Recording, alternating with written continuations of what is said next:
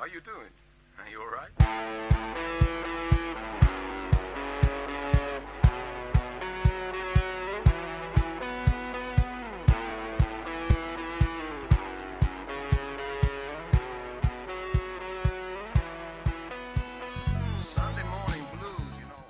Bienvenidos, ¿cómo andan? Estamos comenzando una nueva edición de Universidad Deportiva Semanal aquí en AM 1390, hacia buena parte de la provincia de Buenos Aires. También estamos hacia todo el mundo a través de la web en el www.radiouniversidad.unlp.edu.ar porque sentimos la radio en la vieja compañera de emociones. Aquí estamos en el aire de la primera radio pública en el país, de la primera emisora universitaria en todo el mundo, capítulo 11 de Universidad Deportiva Semanal después de lo que vienen siendo las últimas dos semanas con actividad futbolística de la Copa Libertadores de América, haciendo referencia al masculino, porque ya Juli nos fue contando también otras actividades en referencia al fútbol femenino europeo, pero ya tenemos actividad entre nosotros. De hecho, hoy por la mañana se iban a jugar muchísimos amistosos, algunos televisados por TNT Sport, una de las eh, empresas que tienen los derechos internacionales del fútbol, pero, pero la lluvia no lo permitió. Cayó justo en un fin de semana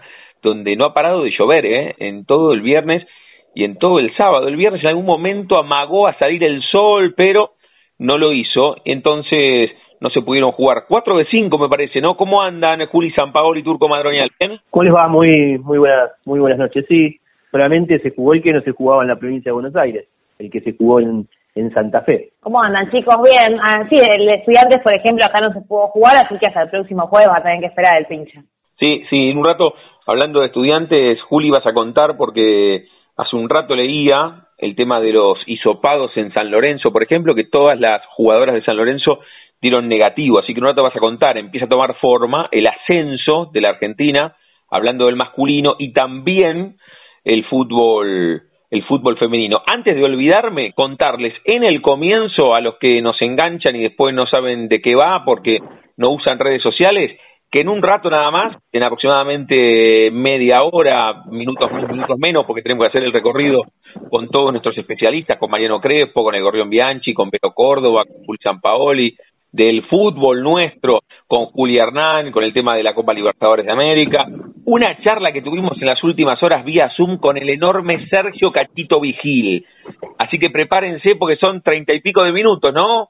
Turco, treinta y ocho minutos imperdibles. Sí, 38, 38 minutos imperdibles como, como vos decís. Eh, un placer poder charlar con, con Cachito y escucharlo, así que eh, no se pierdan la, la charla con, con el ex técnico de la selección argentina de hockey. Juli, lo Vale la pena cada segundo de esa entrevista. Sí. Lo, lo quiero, quiero hacer hincapié porque, sinceramente, eh, con él se puede hablar de todo. Habla de deportes, pero pensás en cualquier cosa de la vida porque es un maestro. Sí, lo pusiste en Twitter, que siempre habías querido hablar con Cachito Vigil, siempre había sido como un anhelo periodístico. Sí, me gustó, siempre me gustó mucho escucharlo, lo veía, de hecho yo las Leonas las seguía mucho más en la época de él que en la actualidad, me, me interesaba mucho el hockey en ese momento y, y escucharlo a él siempre me apasionó, eh, él te transmite esa pasión y lo comprobamos el otro día, te contagia con una buena energía, esté donde estés, aunque sea por Zoom, así que sí, cumplí un- uno de los sueños periodísticos. Bueno, tenemos dos horas, ¿eh? dos horas para disfrutar Universidad Deportiva Semanal, en un rato con Mario Arteca, como hacemos todos los sábados por la noche, los domingos, o en el amanecer del domingo, el domingo por la madrugada, que estamos de una a tres, con Juli Álvarez que nos pone en el aire, cada uno de nosotros en su casa. Juli Álvarez conduce en los controles desde su casa, Juli San Pauli en su casa, el Turco Madronian en su casa, y yo en mi casa. Seguimos haciendo en Radio Universidad radio remoto. No, no, no vamos al Caracachov, nos seguimos cuidando y la Universidad Nacional de La Plata también ha tomado esta decisión, nuestra casa de altos estudios, así que seguimos, hemos encontrado esta forma de hacer radio cada uno en su casa. Así que en un rato tenemos la charla con Cachito Vigil, tenemos un cuento que leemos con Arteca El Morfón, ese personaje tan pero tan paradigmático del fútbol de los picados, ese que no se la toca a nadie, y en el final, por supuesto, las voces desde la información, en un rato reitero, tenemos rugby con nuestro especialista en polideportivo como es Juan Santiago Camaño, tenemos básquetbol con Mataruco, tenemos por supuesto el tenis con el profe Andrés Barza González, Independiente, Racing y San Lorenzo con Chicho Pinocchio, tenemos que hablar del ascenso de la zona con Juan Yamicuzzi, de la Liga Amateur Platense con Cevita Morzones, pero en el final tenemos como siempre la semblanza hace unas horas nada más.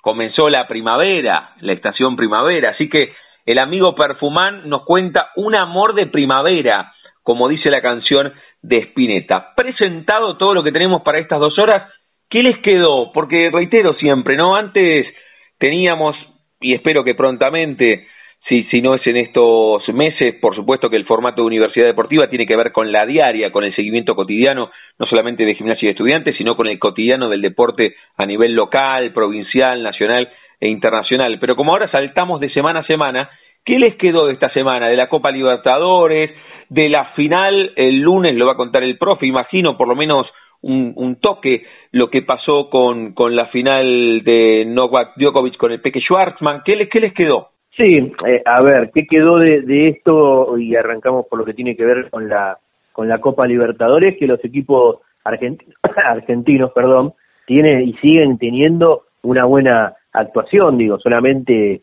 Tigre no ha podido este, dar con la talla, se podría decir, pero el resto no se nota que hace mucho que no juegan. Y, y esto era, digamos, bueno, la primera semana podía ser porque hacía mucho, y los, bueno, y la segunda, ¿cómo será? Y la segunda fue igual, digo, los equipos argentinos eh, tuvieron buenos partidos, manejando eh, lo, los tiempos, digo, me parece que eh, queda un poquito desterrado esto de por ahora, porque ahora después vamos a decir, bueno, la semana que viene veremos, este, esto de que la inactividad los iba a, a llevar para, para poder, o no poder en realidad, este, hacer frente a los partidos.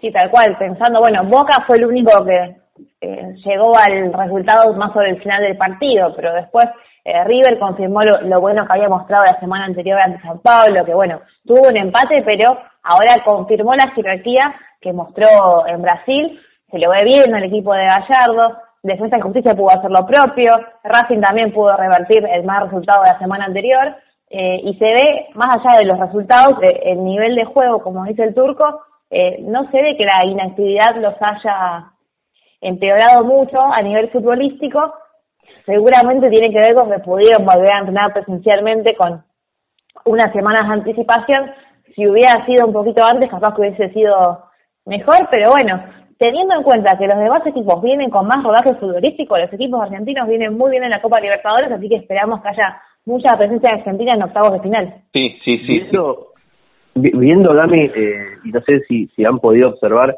eh, algunos de los otros partidos de la Copa Libertadores, eh, el nivel de, de, los equipos argentinos está por encima, también esto hay que, que decirlo, digo, más allá de los entrenamientos, saquemos todo lo que tiene que ver con con los entrenamientos, digo, el nivel eh, argentino está, está muy bien en el continente, me parece. No ha habido un equipo que diga, bueno, este equipo va a desfilar, puede llegar a la final, mirá qué bien que juega el San Pablo, mirá qué bien que juega el Palmeira, el Once Caldas, no sé, que digas de la Copa Libertadores, eh, no he visto un equipo que esté por encima de los equipos argentinos. Hay una, hay una diferencia, sí hay una, hay una diferencia muy marcada ¿no? entre los equipos argentinos y brasileños con el resto, evidentemente. Imagínate que los equipos argentinos estuvieron seis meses sin competir y les costó poco ganarles a sus rivales. Por supuesto, haciendo la diferencia también intraliga argentina entre Boca, River y Racing, que son seleccionados. Ustedes, ustedes repasen repasen las formaciones de Boca, de River y de Racing, y la mayoría de los futbolistas están en la selección o tuvieron un paso hace poco. Sí, o, o en cualquier equipo de, de Sudamérica, eh, los jugadores de River, Boca y Racing serían titulares. Pero el otro día en el DIM jugó Escalante, que estaba en la reserva de Boca. Mm. Imagínate la diferencia, sí, sí, sí. y Boca no puso a Mauro Zárate y tiene a Tevez adentro y a Soldano, que después podemos charlar, que hace un trabajo diferente porque los corre a los defensores, pero, pero tiene... Tevez, y entró Cardona, si no recuerdo mal. Claro, y entró Cardona, y si no, si no juega, si no juega más, juega Fabra, y son jugadores todos de selección, todos de selección. ¿Qué ibas a decir, Juli? No, decía así eso, lo que, lo que mencionaban, si bien los equipos argentinos y brasileños siempre tienen un nivel más alto, todavía en la Copa Libertadores, quizás el Santos está bastante cómodo ahí en el, grupo de defensa, pero no veo a uno que tenga la contundencia y que digas, bueno, estos dos equipos o tres brasileños pintan para llegar a semifinales o para ser campeones. Pero me parece que, que, que no va a salir de ahí, ¿eh? Salvo que aparezca una gran revelación. En los últimos años se ha marcado mucho más. Por supuesto que tiene que ver con una historia esto, pero en los últimos años ha quedado aún más de manifiesto que los equipos, hay una enorme hegemonía, una doble hegemonía en el continente que son los equipos argentinos y brasileños. Vos ves a Boca y a River y habría que hacer la cuenta de los últimos años. River estuvo en tres o cuatro semifinales, Boca también. O sea, hay, tienen un poderío que es imposible de, de, no, de no advertir. Es evidente que tienen un enorme poderío. Y Racing también, porque si, repa si repasamos a Racing, la mayoría de los futbolistas ha tenido o tiene, o tiene paso por el seleccionado. Arias es el arquero de Chile, Mena juega en el seleccionado eh, chileno. Después tiene arriba dos jugadores, Lisandro López está lesionado, pero tiene jugadores de experiencia como Licha López, como, como Svitanich, eh, el, el, Maguito Garré ha tenido alguna relación con las selecciones juveniles, seguro, el Chelo Díaz en el seleccionado chileno, y así podemos seguir. Sí, eh, en Racing, en Racing también decir eso, digo, eh, se inclinó por otros jugadores y, y, cuando vio que la cosa no iba, aunque me parece que, que algún cambio le puede haber errado en, en Racing, eh, metió a la cancha a dos pibes de 17, 18 años, 19, y, y la terminaron rompiendo y terminaron convirtiendo el gol, eh, los goles en realidad. Así que, que también tiene, tiene eso, digo, de, ya desde los pibes tienen mucha, mucha calidad. Repasaba los grupos de, de la Libertadores en siete eh, grupos y eh, equipos argentinos o, o brasileros, solamente en, en uno no, no hay equipos este, argentinos o brasileros, en todos están encima los, los equipos argentinos o, o brasileros, menos en el, en el grupo de River, que tiene a Liga de Quito, el equipo ecuatoriano eh, allí en lo más alto de la tabla. En el partido, en el partido de Boca se notó, ¿se acuerdan que la semana pasada tenía esta idea y el domingo en Nacional se lo pude preguntar a Diego Latorre, que es el comentarista hoy de la cadena que tiene los derechos, ¿no? De ESPN, se dio esta fusión o no sé cómo se dio que ESPN absorbió buena parte de los contenidos y de los periodistas que tenía Fox, que había que estar atentos a cómo continuaba la Copa Libertadores para hacer un análisis mucho más estricto porque vimos la primera fecha y no habíamos notado dificultades físicas en los planteles, pero porque lo psíquico y lo motivacional podía suplir algo de lo físico. Y ya en el segundo partido a Boca le costó un poco más, ¿no? Ya no tuvo la rapidez y la chispa que tuvo en el primer partido. Afuera de esto queda el análisis de River, que jugó contra un equipo al cual le metió 14 goles y que la fuerza de Binacional era la altura. Cuando le sacás la altura a Binacional, es esto, le metió seis goles River y ocho le metió en el Antonio Vespucio Liberti. Pero se notó en Boca, porque ya cuando los jugadores de Boca estuvieron seis meses esperando el primer partido, cuando pasó el primer partido, hay algo de relajación y se advirtió en la segunda fecha, que en realidad fue la cuarta. Sí, sí, sí, se, se nota.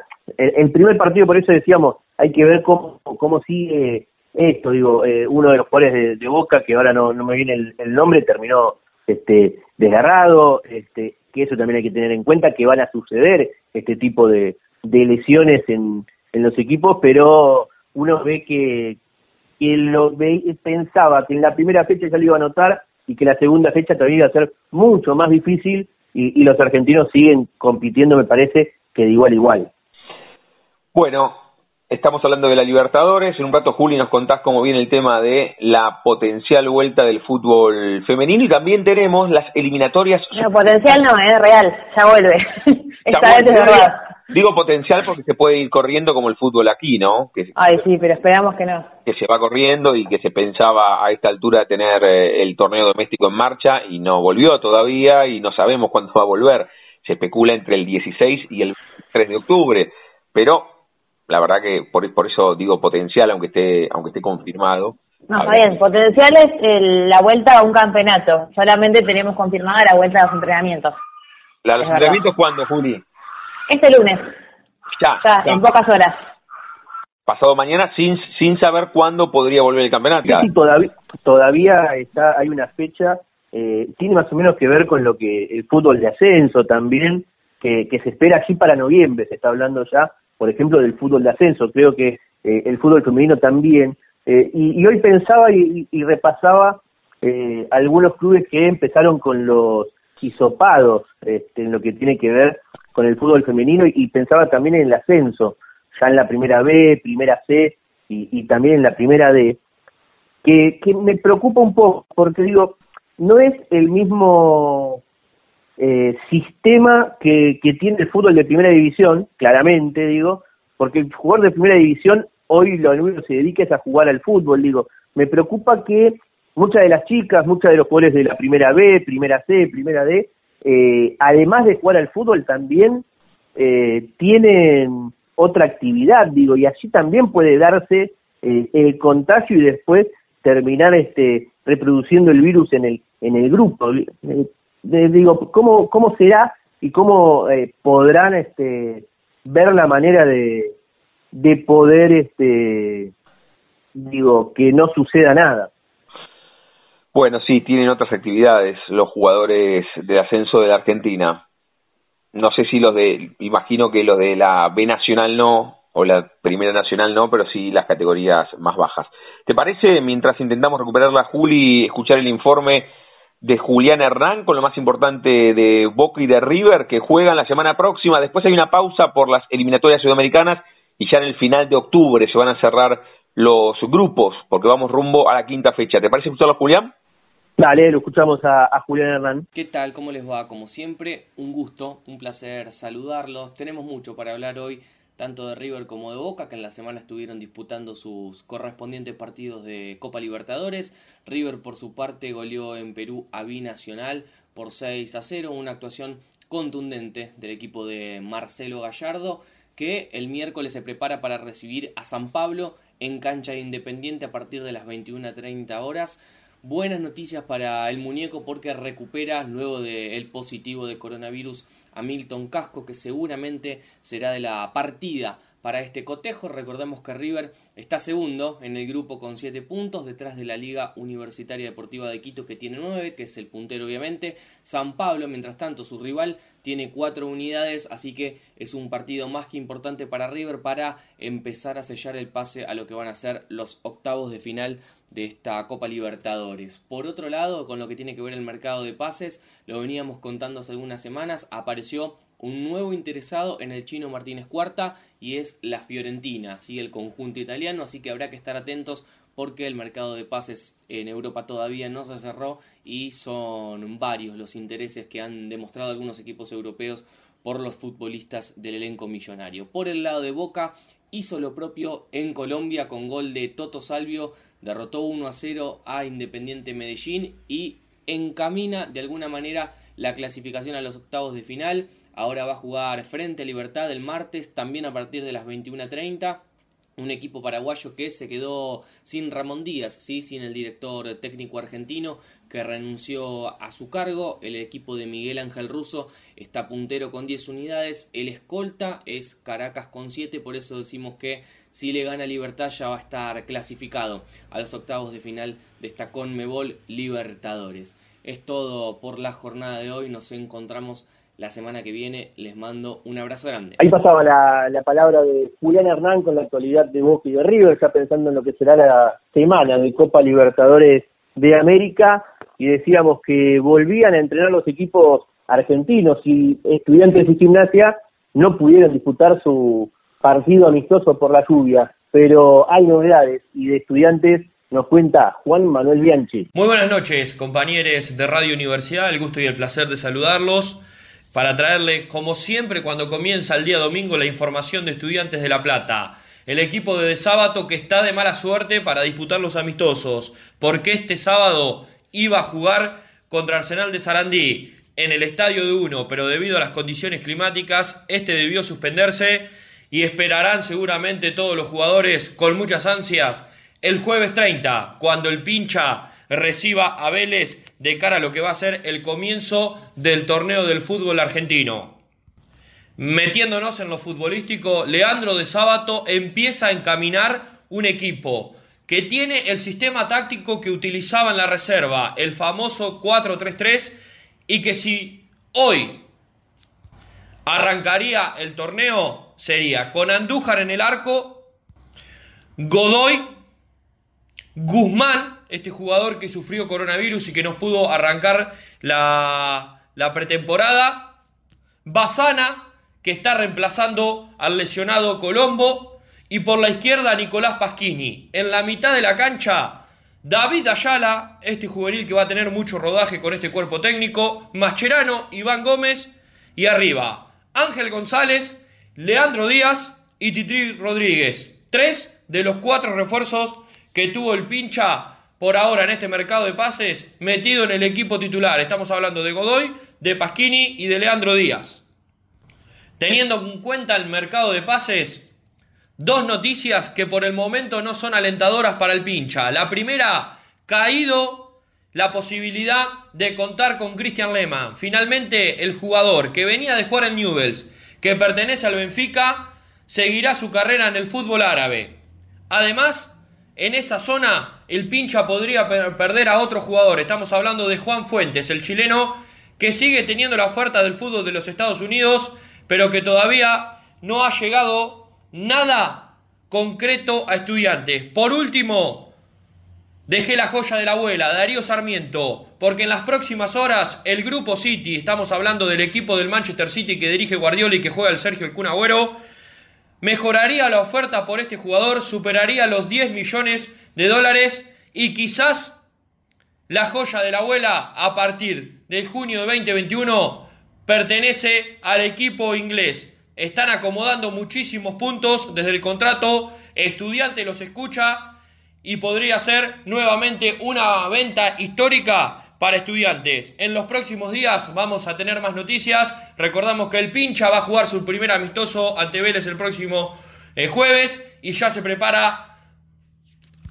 para el comienzo de la liga profesional. Fuerte abrazo, nos encontramos el próximo domingo. El informe del Gorrión Bianchi lo más importante del pinche, el equipo del Chavo de Sábado, no se pudo jugar el partido contra Arsenal, veremos si alguno de estos amistosos son reprogramados para la semana o en todo caso para el próximo fin de semana. Tampoco Gimnasia pudo jugar su partido amistoso en estancia contra Huracán, el elenco de Israel Damonte. El informe del tripero en Universidad Deportiva Semanal lo trae como siempre Marianito Crespo. Hola, muy buenas noches para todas, todos y todes. El gusto de estar con ustedes nuevamente en AM 1390 con Damián, con toda la muchachada de Universidad Deportiva La Tira para hablar de la vida de gimnasia y que se centra mayormente, principalmente en los partidos amistosos que ya tienen la posibilidad de jugar los equipos del fútbol argentino. Esta mañana, este sábado por la mañana, Gimnasia iba a jugar frente a Huracán, el primer partido amistoso, pero finalmente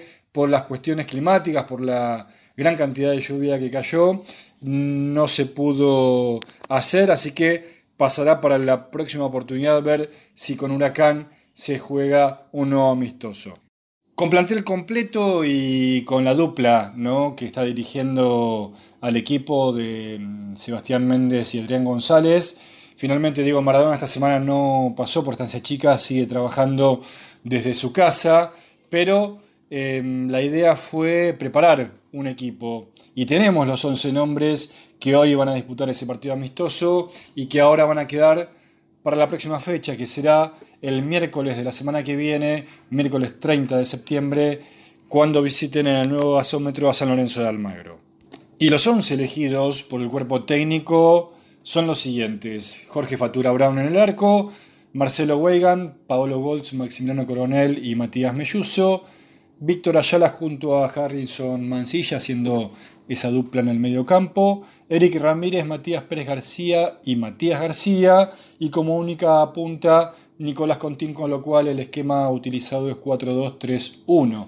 En principio había una duda si Nicolás Contín o Lucas Barrios iban a ocupar ese lugar en la cancha en el, con el número 9, pero finalmente Nicolás Contín fue el elegido. La nota de color tiene que ver con que Diego Maradona lo llamó al ministro de Salud de la Nación, a Ginés González García, El propio ministro en su cuenta de Instagram, eh, bueno, eh, grabó esa situación, un colaborador, y lo subió a su Instagram. Así que una charla bastante sorpresiva para el ministro, pero ahí Diego le quiso hacer llegar todo su apoyo, su orgullo por el rol que están cumpliendo todos los trabajadores de salud al frente de la pandemia. Muy bien, por último repasamos entonces. Próximo miércoles 30 de septiembre, el nuevo gasómetro, el primer amistoso con San Lorenzo, el sábado 3 de octubre con Independiente y luego ya el jueves 8 de octubre va a haber un partido amistoso con los jugadores suplentes del Club Defensa y Justicia en el predio de Abasto en Esencia Chica. Les mando un abrazo muy grande y sigan cuidándose, por favor. Ahí pasaba la, actualidad del equipo de Diego Armando Maradona. Seguimos hablando de gimnasia ahora del fútbol femenino. Vero Córdoba nos cuenta de la triperas. Buenas noches, ¿cómo les va? A partir del lunes 28 de septiembre, las triperas y el cuerpo técnico de Gimnasia Esgrima La Plata se van a estar sometiendo a los testeos de PCR que la Asociación del Fútbol Argentino suministró a los distintos clubes de primera división para poder pensar en el mes de octubre en la vuelta a los entrenamientos. A partir del primero de octubre, si todos los testeos salen negativos, las triperas podrán volver a los entrenamientos en el predio que tiene Gimnasia y Esgrima La Plata, El Bosquecito, en 58 y 122. Allí hay varias, hay dos canchas de césped y una de sintético que utiliza el hockey, pero bueno, eso es lo que se está pensando desde la institución y obviamente aquellos casos que den positivos cumplirán con el protocolo que eh, da el Ministerio de Salud, donde tendrán que hacer algunos días de aislamiento. Algunas cosas técnicas como para decir, en esta primera instancia de entrenamientos solamente podrán eh, ser parte seis jugadoras en dos turnos Después vendrán ya otra fase de entrenamientos en donde se podrá entrenar de forma grupal. Estamos hablando de a partir del 12 de octubre esas prácticas grupales y a partir del 26 de octubre podrán tener las triperas partidos amistosos. Decirles que la salida de Dayana Chiclana, aquella goleadora que fue parte de Gimnasia Esgrima La Plata, su salida ya se hizo de forma oficial durante esta semana. Tanto la jugadora como desde el club le dieron muy buenos augurios para que siga su camino en otro club. Recordar que Dayana participó en 11 partidos durante la temporada 2019-2020, convirtió cuatro goles, dos a Defensores de Belgrano, uno a Estudiantes de La Plata, su clásico rival, y uno al Porvenir. Va a continuar su carrera en la primera división de la República Argentina. Tiene algunas propuestas como por ejemplo desde Lanús y de Racing. Recordar que Dayana tiene 22 años y pasó por clubes de la región como por ejemplo Villa San Carlos, también pasó por Estudiantes y por San Lorenzo. Esta es la información de las triperas. Hay buenas noticias que tienen que ver obviamente con la vuelta a los entrenamientos. Les mando un saludo a la distancia y espero que estén bien. Ahora Juli Sampaoli nos cuenta lo más importante del fútbol femenino de estudiantes. Y vamos con lo más importante de estudiantes en fútbol femenino, que regresa este lunes a los entrenamientos, este lunes 28 de septiembre, ya en poquitas horas, a partir de las 16 se encontrarán en el country, divididas en distintos grupos, eh, todas son grupos de seis jugadoras, como autorizó AFA. Hay en total cinco grupos, cada una con un preparador físico, ayudante de campo o el entrenador. El grupo 1 tiene a Grisel Yanacón, Evangelina Alfano, Antonella Guarracino, eh, Estefanía Rodríguez, Soledad Guarrochena y Cristina Maciel. Y estará a cargo Pablo Pastor, que es el entrenador del equipo Pincha Rata. En el grupo 2 estarán algunas mediocampistas y algunas eh, defensoras. Victoria Bedini, Joana Galiotti, las dos nuevas eh, incorporaciones que llegaron de Racing. Rocío Fariña, Dayana Santander, Carla Zingano, Giovanna Deloso y Elizabeth Aramayo es la ayudante de campo que estará a cargo de este grupo. Además, en el grupo 3, Micaela Sandoval, Julieta Lema, Luna Irigoyen, Berenice Bonino, Milagros Cortés y Agustín Amaro estarán bajo las órdenes de Lauriano Jiménez, el preparador físico del pincha. En el grupo 4 estarán las arqueras, Leticia Reichman, Romina Somarúa, Malena Gutiérrez y la recién llegada Magdalena Alberti, a cargo del entrenador de arqueras, obviamente, Ramiro Blanco. Y en el último grupo estará Dolores Fernández, Maite Nicolini, Laura Andrade, Fiorella Bonot, Berenice Bonot, Erika Pérez y Juan Bianchi, el otro preparador físico, será el que estará a cargo de este grupo. El club también publicó un grupo 6 que está donde está el, director de deportes, la secretaria técnica, la psicóloga, el analista de videos y el delegado del club, que estarán también apoyando al plantel eh, del fútbol femenino y en caso de que haya alguna complicación también se pondrán a disposición para los entrenamientos. Como les decía, van a entrenar a partir del lunes a las 16 por la tarde, a, la, a las 16 de la tarde y eh, se espera también que haya amistosos un poquito más adelante. Vamos a hablar, si quieren, con Anto Filipín, que nos cuenta lo más importante de Villa San Carlos. Dami, Turco, Juli, ¿cómo andan?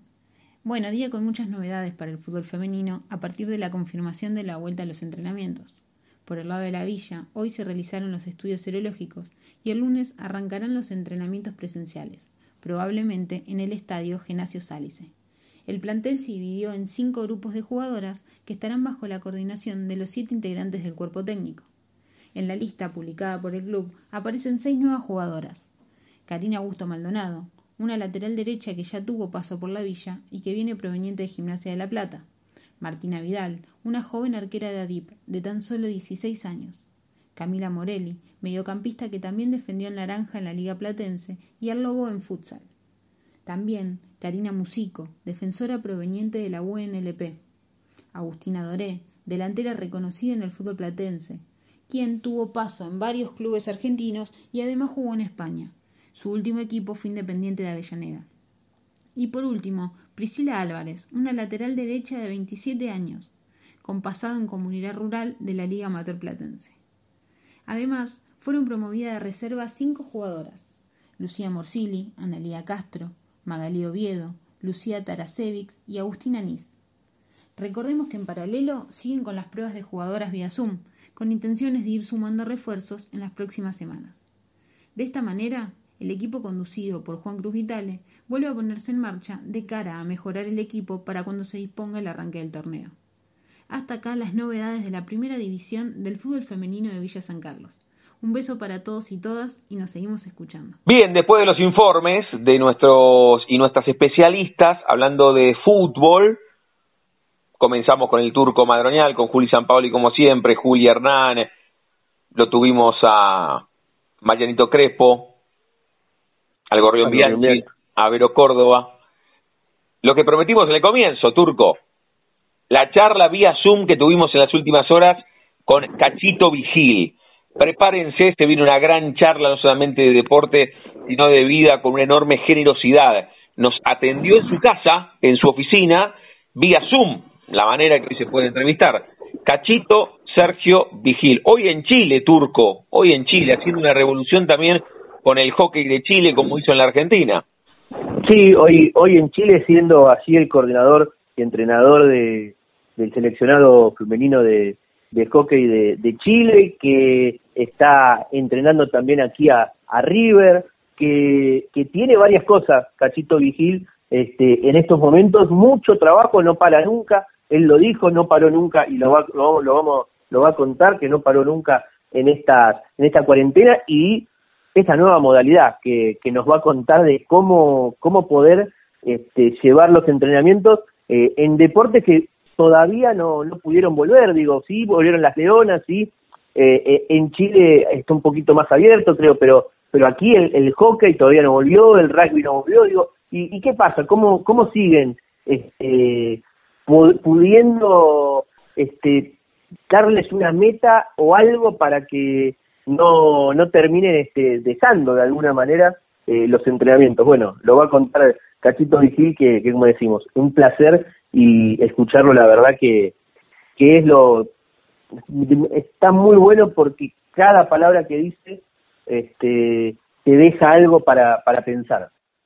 La charla que tuvimos en las últimas horas, vía Zoom, con Turco Madroñal, con Juli Sampaoli, aquí en Universidad Deportiva Semanal, con Sergio Cachito Vigil, y así cerraremos nuestra primera hora, vamos rumbo hasta las 3 de la mañana, nos vamos a quedar, decía, vamos rumbo a también escuchar el cuento El Morfón que leímos con Marito Arteca, en el final tenemos la semblanza de esta estación que ha comenzado el último 21 de septiembre con el amigo Perfumán y todo lo que nos queda, la Liga Amateur Platense, el ascenso de la zona, el rugby, tenemos que contar algo también del seleccionado argentino con el turco que se viene en las eliminatorias, tenemos algo de automovilismo con el turco, tenemos que hablar también de básquetbol con Mataruco, de tenis con el profe, pero ahora, Cachito Vigil. Continuamos en Universidad Deportiva Semanal con esta metodología de hacer algunas entrevistas vía Zoom. Un placer enorme, porque hablamos mucho vía WhatsApp y creo que nunca habíamos hablado.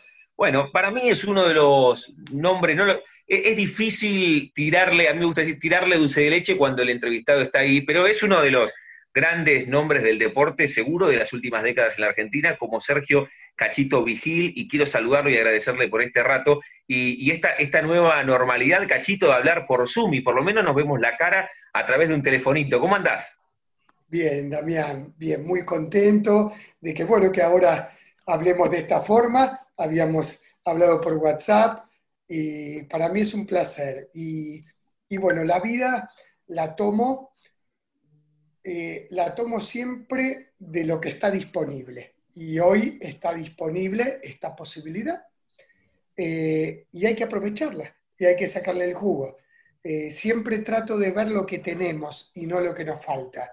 Y sí ocuparme de las personas que sí, los seres humanos que sí tienen necesidad y poder estar al servicio.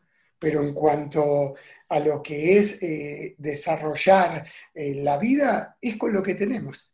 Eh, siempre he pensado que no es lo que nos pasa, sino lo que hacemos con lo que nos pasa. Lo que pasa está pasando. Bueno, ¿quién somos ante eso que nos pasa? sí depende de nosotros.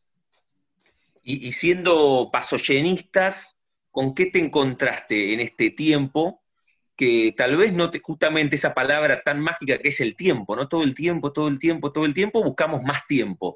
Te encontraste, por supuesto, trabajando con, las plataformas que se permiten, pero este tiempo te permitió hacer algo que venías postergando hace mucho, digo, desde tener algunos libros apilados y, que no podías leer, o algunas series, o tu trabajo te ocupa muchísimo ese tiempo y, no te permite el lugar de la cuestión lúdica de encontrarte con un libro, con una película o con una serie.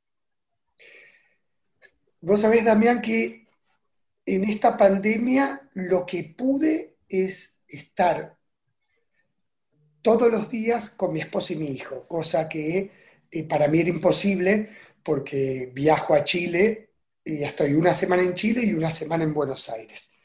Eh, y bueno, todos esos viajes me hacen eh, no tener cantidad con la familia, ¿sí?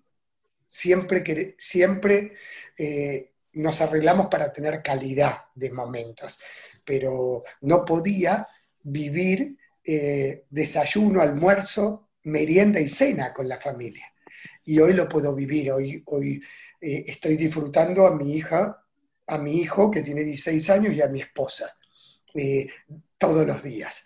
Ahora, eh, estoy trabajando, siempre he trabajado mucho, aunque para mí mi vida no es, eh, se llama trabajo, pero no es trabajo, es vida laboral, es lo que elijo.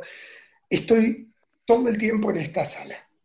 Mm. Y desayuno con la familia, estoy acá, después voy a almorzar, vuelvo acá, meriendo, vuelvo acá, y después ceno y ahí sí es el momento donde termina el día, donde disfrutamos, donde nos quedamos eh, charlando, viendo una serie.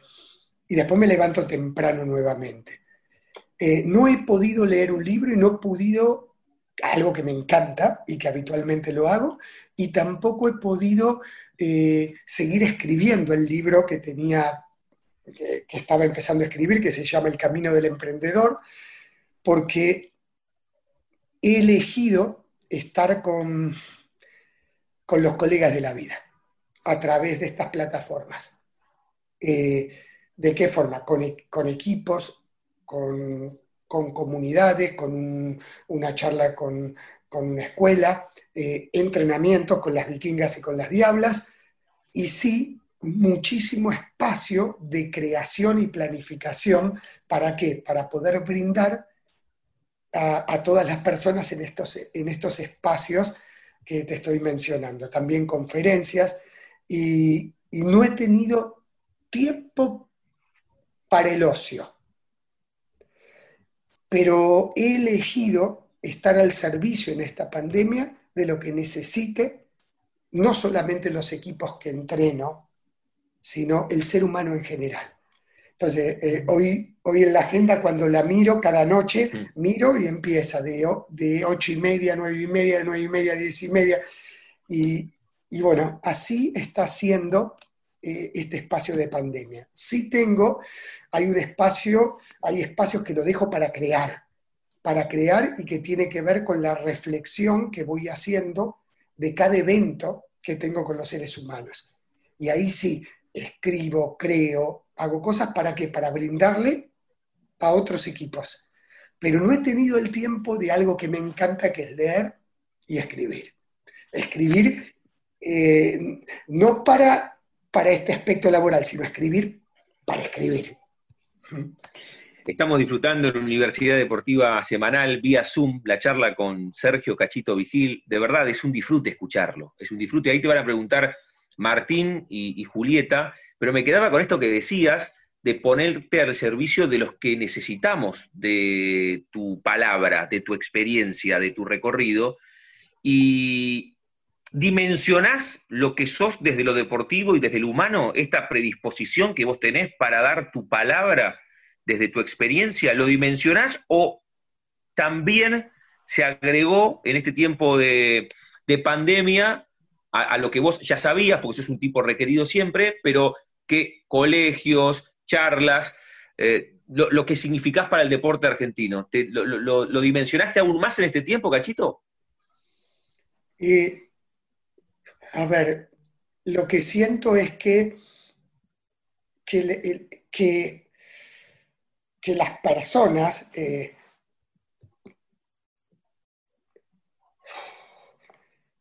A ver, lo que siento es mucho afecto y mucha generosidad de parte de los seres humanos, sean clubes, sean colegios, eh, sean encuentros, eh, eh, pedidos de Zoom para conversar.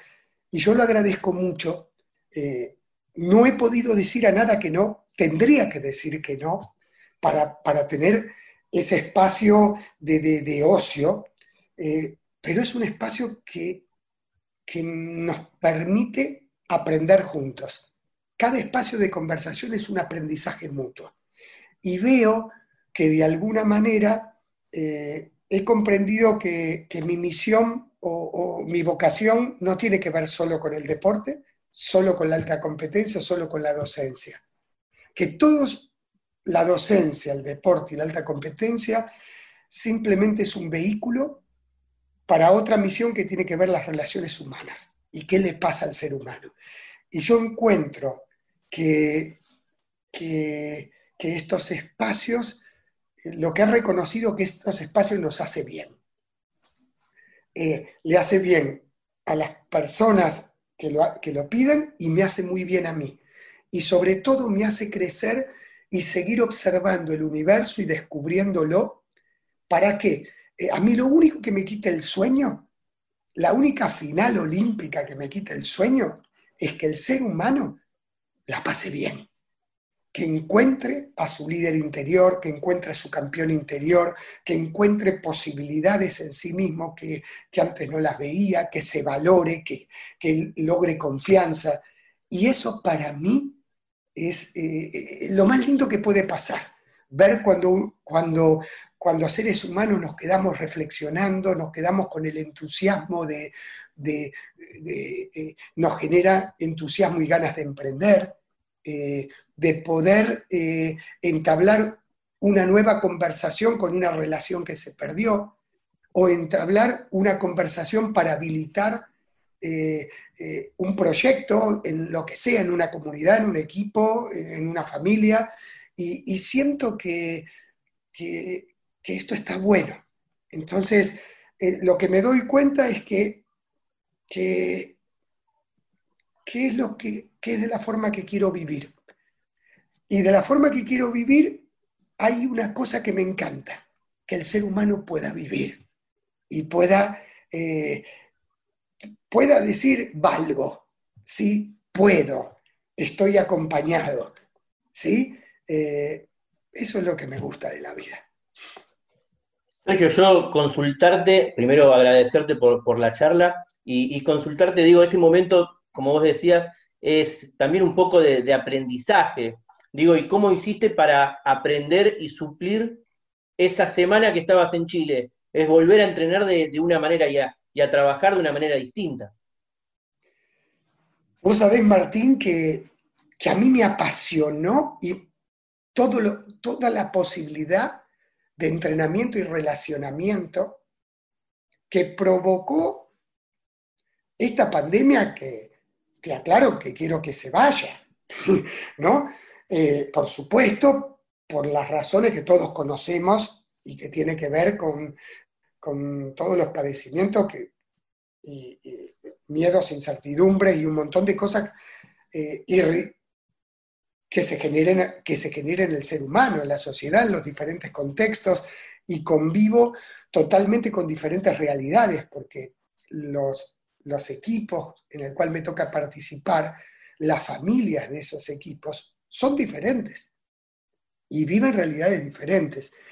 Y he tenido mucho espacio, eso sí, a la mañana me levanto, desde bien temprano tengo una hora, una hora y media, que es de reflexión de reflexión, de, ir analizando qué le, qué le puede pasar a cada uno, desde las personas que están en la salud, las personas que cuidan la sanidad de nuestro país, las personas que, tienen que emplear a gente, las personas que tienen que, que, que, necesitan que le conserven el trabajo, las personas que están sin techo, las personas que que en este momento están lejos de su familia, los gobernantes que tienen que tomar decisiones, ¿sí? Y me, pongo, trato de ponerme en el lugar de qué pasaría y así del abuelo, de los chiquitos que, están en una etapa escolar eh, eh, tan importante, de, de,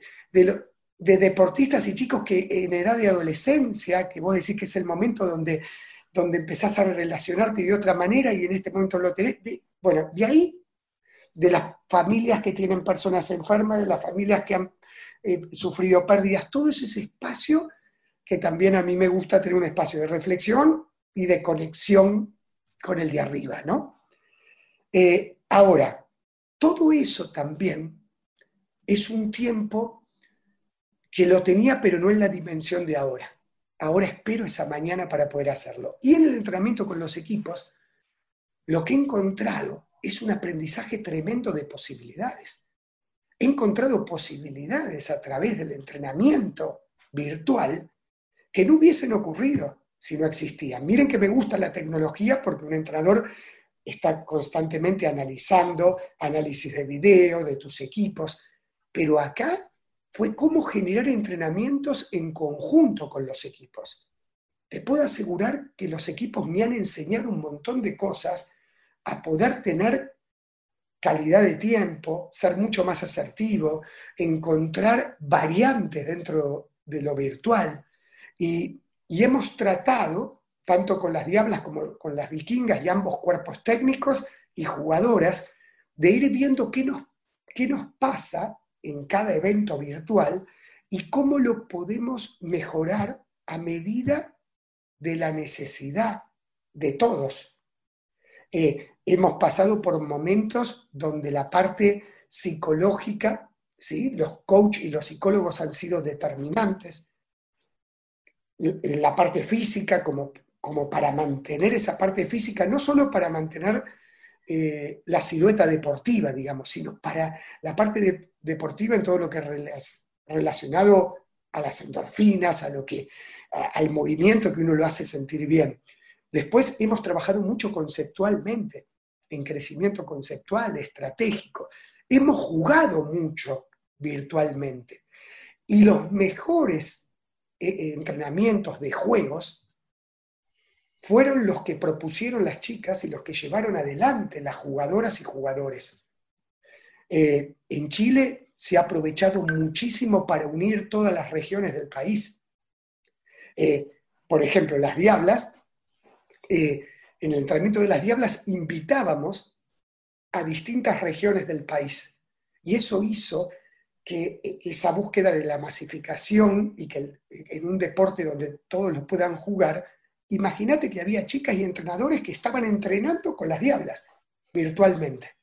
Y no importaba la distancia, estábamos todos juntos. Después de eso, las propias diablas empezaban a dar el entrenamiento y nosotros como entrenadores observábamos, las desafiábamos a que ellas entrenen y ellas generaban entrenamientos para las distintas chiquitas de la región y para entrenadores.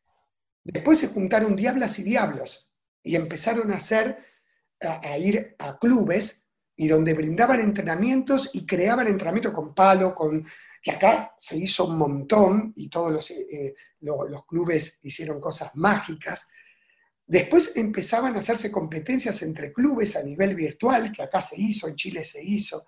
En las vikingas, por ejemplo, la coordinadora, Andrea Morelo, eh, que es fantástica, generó una revolución en todo el club, junto con, los entrenadores de cada categoría, y, generaron un montón de cosas que, que dieron crecimiento humano, relacional, técnico, conceptual.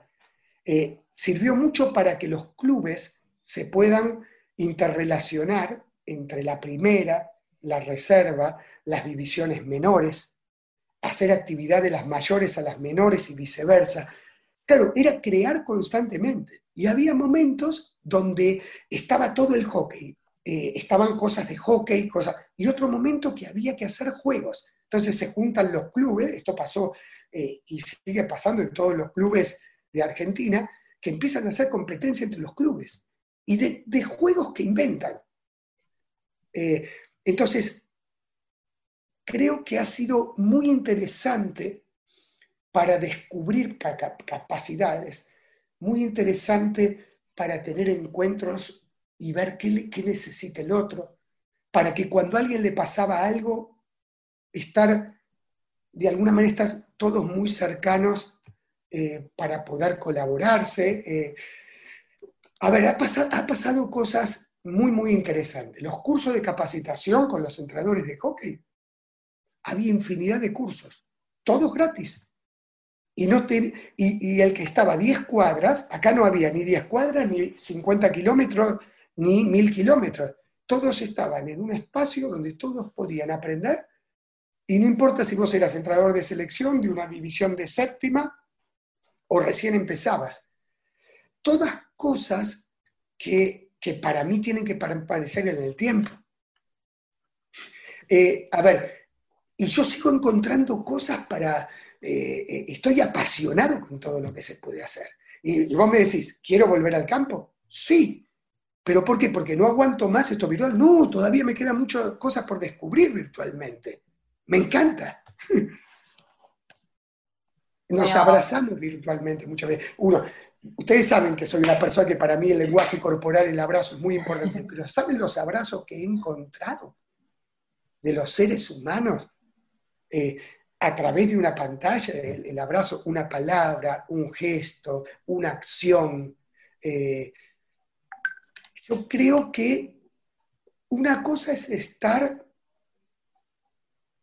a ver, una conexión diferente. Siempre tuvimos la conexión del teléfono, de la cómputo, pero hay una, podemos generar en este espacio un entrenamiento de una conexión espiritual diferente. Y también bancarnos, porque los estados de ánimo nos ha pasado. Y comprender al otro, al que colapsa. Y, también eso es muy interesante para trabajar las emociones. Eh, a mí la vida me gusta verla en sus posibilidades, no en su escasez. Y eso no quiere decir que no pase por emociones, que miles de veces eh, nos pasan un montón de cosas, pero, pero ver, ver, a ver, ¿qué tenemos? ¿qué tenemos? ¿Qué podemos generar con lo que tenemos? Creo que ya sentimos ese abrazo virtual desde donde está Cachito porque llega esa buena energía. Ya es muy interesante todo lo que contás, como decía Dami, ya escucharte, la verdad que eh, es un placer, eh, nos emociona a todos los que nos gusta el deporte, sea cual sea el deporte. Eh, hasta me olvido la pregunta que te quería hacer porque todos los temas que vas contando son interesantes. te escucho, Cachito, y, y, te escucho más allá de un técnico, escucho un docente. Un docente que siempre pienso que aprendemos tanto de nuestros estudiantes o de nuestras dirigidas o dirigidos en tu caso, eh, como ellos de nosotros. Quería consultarte, más allá de lo que aprendiste en la pandemia, que veo que es un montón, y que quiero aprender con vos de todas estas cosas virtuales, nosotros nos acomodamos ahora a hacer entrevistas de esta manera y está bueno porque en la radio no podemos ver a los entrevistados y acá con el Zoom tenemos ese plus que también está lindo. Te quería consultar, ¿qué aprendiste de tus dirigidos y dirigidas eh, a lo largo de tu carrera, pero en especial en los inicios? Julieta, aprendí tanto, es que no paro de aprender. Yo creo mucho más en el aprendizaje que en la enseñanza. Tal cual. ¿Por qué? Porque no es... El espacio sagrado es el espacio de aprendizaje. Y cuando hay espacio de aprendizaje, los enseñantes son todos. Eh, no es el entrenador el profesor, el maestro, el padre. Por supuesto que cumple un rol muy importante, ¿sí? Eh, el, el entrenador, el profesor, como inspirador. Pero lo más importante es lo que te enseña el otro. Y entonces, si somos capaces todos en ponernos receptivos hacia, hacia la enseñanza de cada, hacia la enseñanza que cada integrante nos puede dar, lo que ocurre es aprendizaje. Entonces, no hay uno que enseña y los demás aprenden, sino que hay un grupo de personas, hay alguien que guía esos espacios de aprendizaje, pero que lo que lidera, pero fundamentalmente está al servicio de que ocurra liderazgo de aprendizaje. ¿Qué significa el liderazgo de aprendizaje? Donde cada ser humano le enseñe algo al otro, ¿cómo uno enseña? A través de un gesto, a través de una palabra, a través de una pregunta, a través de una duda, a través de una emoción.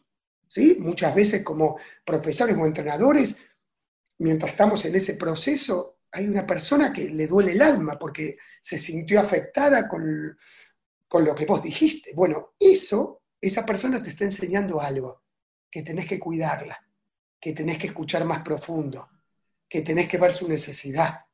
Cuando una persona te enseña un gesto así, te está diciendo colapsé. Cuando una persona te enseña una sonrisa y ojos te está diciendo, vamos, sigamos por acá. Entonces, eh, creo que que, es tan lindo provocar espacio de aprendizaje y que he descubierto desde muy chico. Tuve la suerte a los 18 años de empezar a conducir equipos de varones, sub 12, sub 14, y equipos de mujeres al principio, sub 14, sub 16, sub 18, yo tenía 18 años, y un año después, cuando ya tuve 19, empecé a dirigir equipos eh, mayores. Lo primero que me enseñaron esos equipos es eh, que,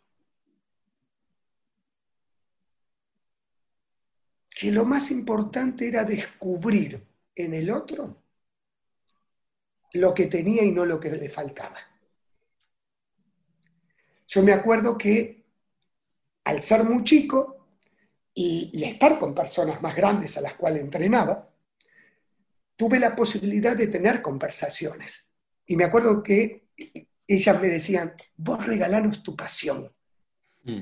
Y no te preocupes, porque yo tenía miedo de, que, de ser tan chico y no ser un conductor. Yo le decía, yo no soy un conductor todavía. Si yo, y, y, ¿y qué es ser un conductor? Me decía. Lo más importante es que vos nos regales tu pasión, tu compromiso, ¿sí? Con, con el entrenamiento, con la planificación. Lo más importante es que vos nos puedas regalar una escucha a todos con equidad. Lo que pasa es que vos vas a escuchar de cada uno una realidad diferente. Yo tenía personas que eran profesionales que me tocaba entrenar. Había psicólogas, había personas sociólogas. Y lo más importante, cachito, vos sos pasión, por eso te elegimos. Y el camino de conductor es un proceso. Si vos vas a tomar decisiones, te vas a equivocar, vas a errar, vas a fallar, porque eso es parte del camino. Lo importante que hay que en esa falla o error, como uno falla o erra en un partido, siempre se vea que hay autenticidad y corazón. Entonces, me enseñaron a pensar con sentimiento. Hay un montón de posibilidades que vos podés tomar. Elegí siempre la que dicte tu corazón. O sea, vos tenés que pensar con sentimiento. Imaginen que un chico de 18 años, un adolescente, empieza, mientras es conductor, empieza a nutrirse de sus dirigidas de este tipo de cosas. ¿Qué es importante? ¿Qué ha aprendido? Lo importante es escuchar a la persona y no preocuparte por darle la solución o darle una receta. Cuando alguien venga a hablar con vos que está mal, lo más importante es que le escuches. A veces pensamos, piensan los seres humanos, que vos le tenés que dar una respuesta ya. Mm. Y la verdad que la respuesta la va a encontrar la persona, pero la va a encontrar si puede sacar la presión de lo que siente y ponerlo en la conversación no le comas la comida a la persona. Acompañala cuando necesita comer. Entonces, he aprendido de los equipos que, que más que querer convencerlos, es más lindo inspirarlos. Y que más que ponerle tu motivación, lo más importante es ayudarlo a que enciendan su motor, porque la motivación está en cada uno, pero muchas veces no nos animamos a encender nuestro motor. Eh, he aprendido que, que el mensaje es importante y tiene que ser auténtico, contundente, pero mucho más importante aún es la forma de abordaje. Y que las formas de abordaje no son iguales para todos. Y las formas de llegarle a las personas no son iguales para todos. He aprendido que, que cuando hay emociones de tristeza, de bronca, de angustia, de envidia, hay que hablar de las emociones, más que, o de miedo, he aprendido que la mejor forma de liberar la mochila es aceptando el miedo, la tristeza, la bronca. Muchas veces nos pasa que cuando alguien está triste le queremos sacar la tristeza, porque pensamos que de esa manera lo estamos ayudando. Pero nunca hablamos de su tristeza, se la queremos sacar poniéndole otras cosas, haciéndole ver que no tiene que estar triste porque tiene un montón de cosas para no estar triste. Y qué bueno sería que cuando la otra persona hable de su tristeza, después de hablar de su tristeza, se dé cuenta que a pesar de la tristeza, aceptarla y darse cuenta que también ocurren otras cosas. A esto se trata de no comerle la comida. Que cuando alguien tiene bronca y hablar de su bronca, hace que la bronca se empiece a expresar y después esa bronca seguramente uno va a elegir qué va a hacer con eso. He aprendido con los equipos que, que, que a veces tenemos que elegir 16 jugadoras que van a ir a un mundial, un juego olímpico o a jugar en primera, y que es muy duro para todos los que se esforzaron y merecen ir, quedar fuera de la lista. Pero he aprendido también que cuando nosotros podemos acordar, cuando nosotros sabemos que eso va a ocurrir, lo único que necesita el equipo que cuando elijas, elijas con convicción. Y que el que no es elegido la va a pasar mal. ¿Sí? Que esto es una cosa que pasa. Y, no trates de darle 10.000 explicaciones, acompáñalo. Eh, y que me han enseñado a poder focalizarme mucho más en los logros que en los resultados. Porque los logros es la mejora que un ser humano va teniendo. Resultados, y esos logros, la persona es muy importante que los reciba, los vea. Porque el resultado a veces depende de una elección entre uno u otro. O de un partido, juegan dos equipos que crecieron mucho y uno va a ganar. Me enseñaron a que el resultado es muy lindo lograrlo pero si uno pone foco solo en el resultado final, puede dejar de ver logros que son muy importantes para el día a día. Y la vida con los equipos me enseñó que el alimento son los logros, no el resultado. Los logros es la mejora permanente y que a veces se trasladan en un resultado final y a veces todavía no. A veces es un un resultado magnífico, pero en comparación o en juicio de otro, no parece. Entonces me enseñaron, me enseñaron a, a través de las frustraciones que tenían, poder conversar de estas cosas. Y el día que no te elija, Julieta, quizás porque elija para que juegue en el equipo otra persona, que vos vas a estar mal, pero en ese momento vas a decir, bueno, Cacho no me eligió porque tenía que elegir, entre tres no me eligió, pero yo me elijo. Porque empecé de acá y hoy estoy acá. Y que no digas, ¿y de qué me sirve si total no me eligieron?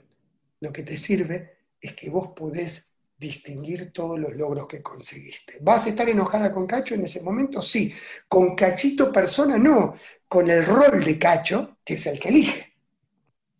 Y está buenísimo que te enojes con Cacho. Lo importante es que no te enojes con vos misma para que no dejes de emprender.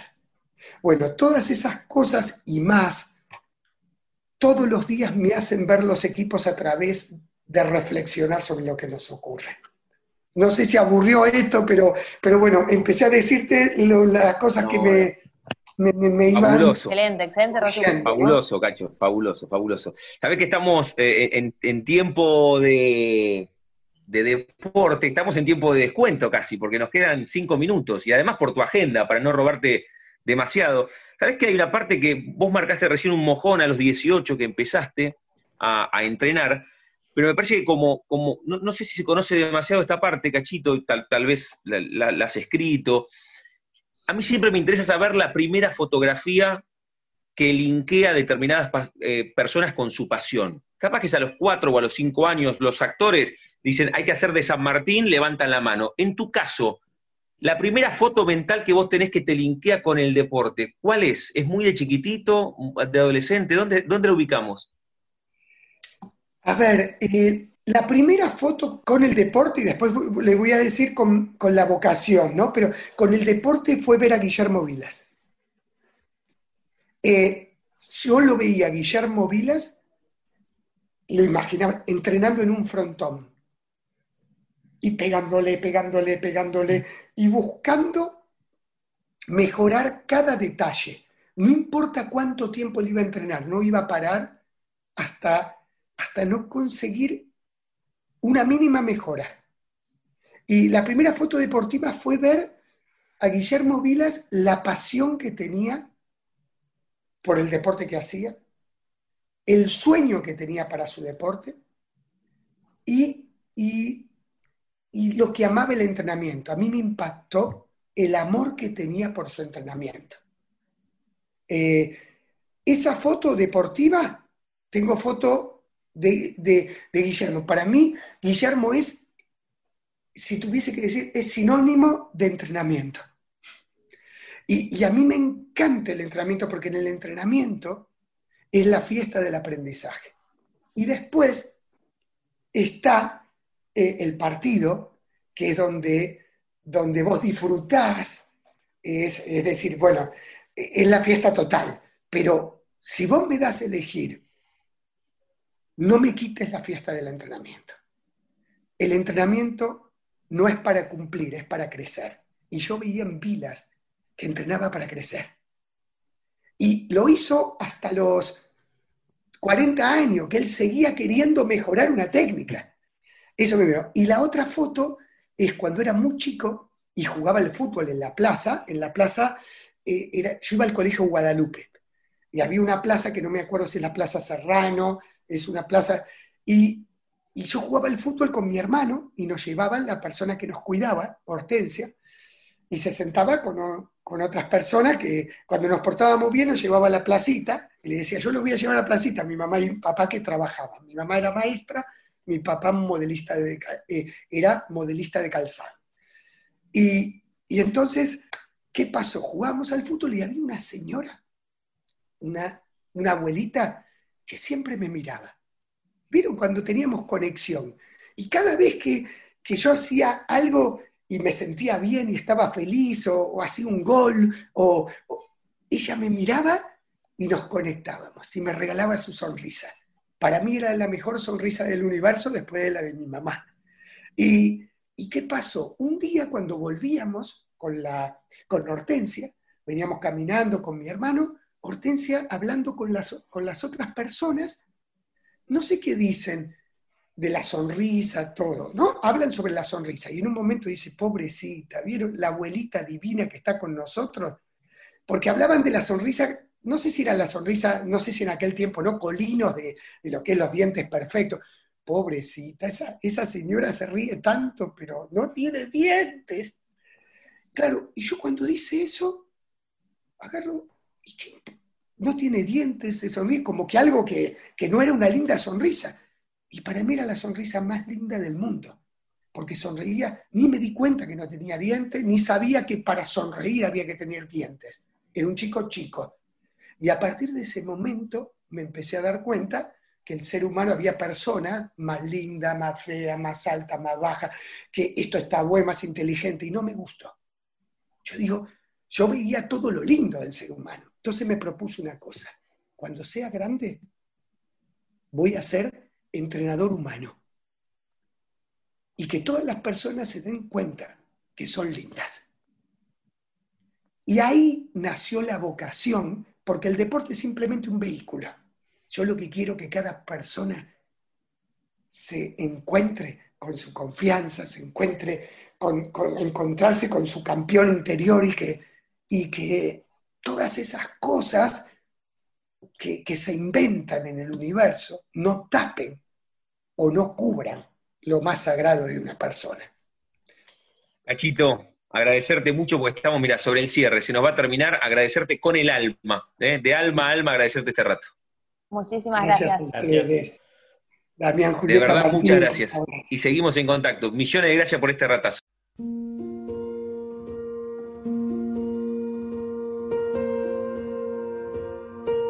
Momento literario en Universidad Deportiva Semanal.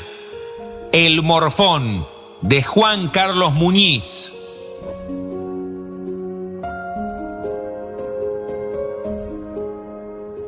El amor por la pelota, en el caso del Morfón, se trata de un amor enfermizo, digno de los antiguos novelones, entre cuyos protagonistas se daba una simbiosis que impedía la existencia del uno sin el otro.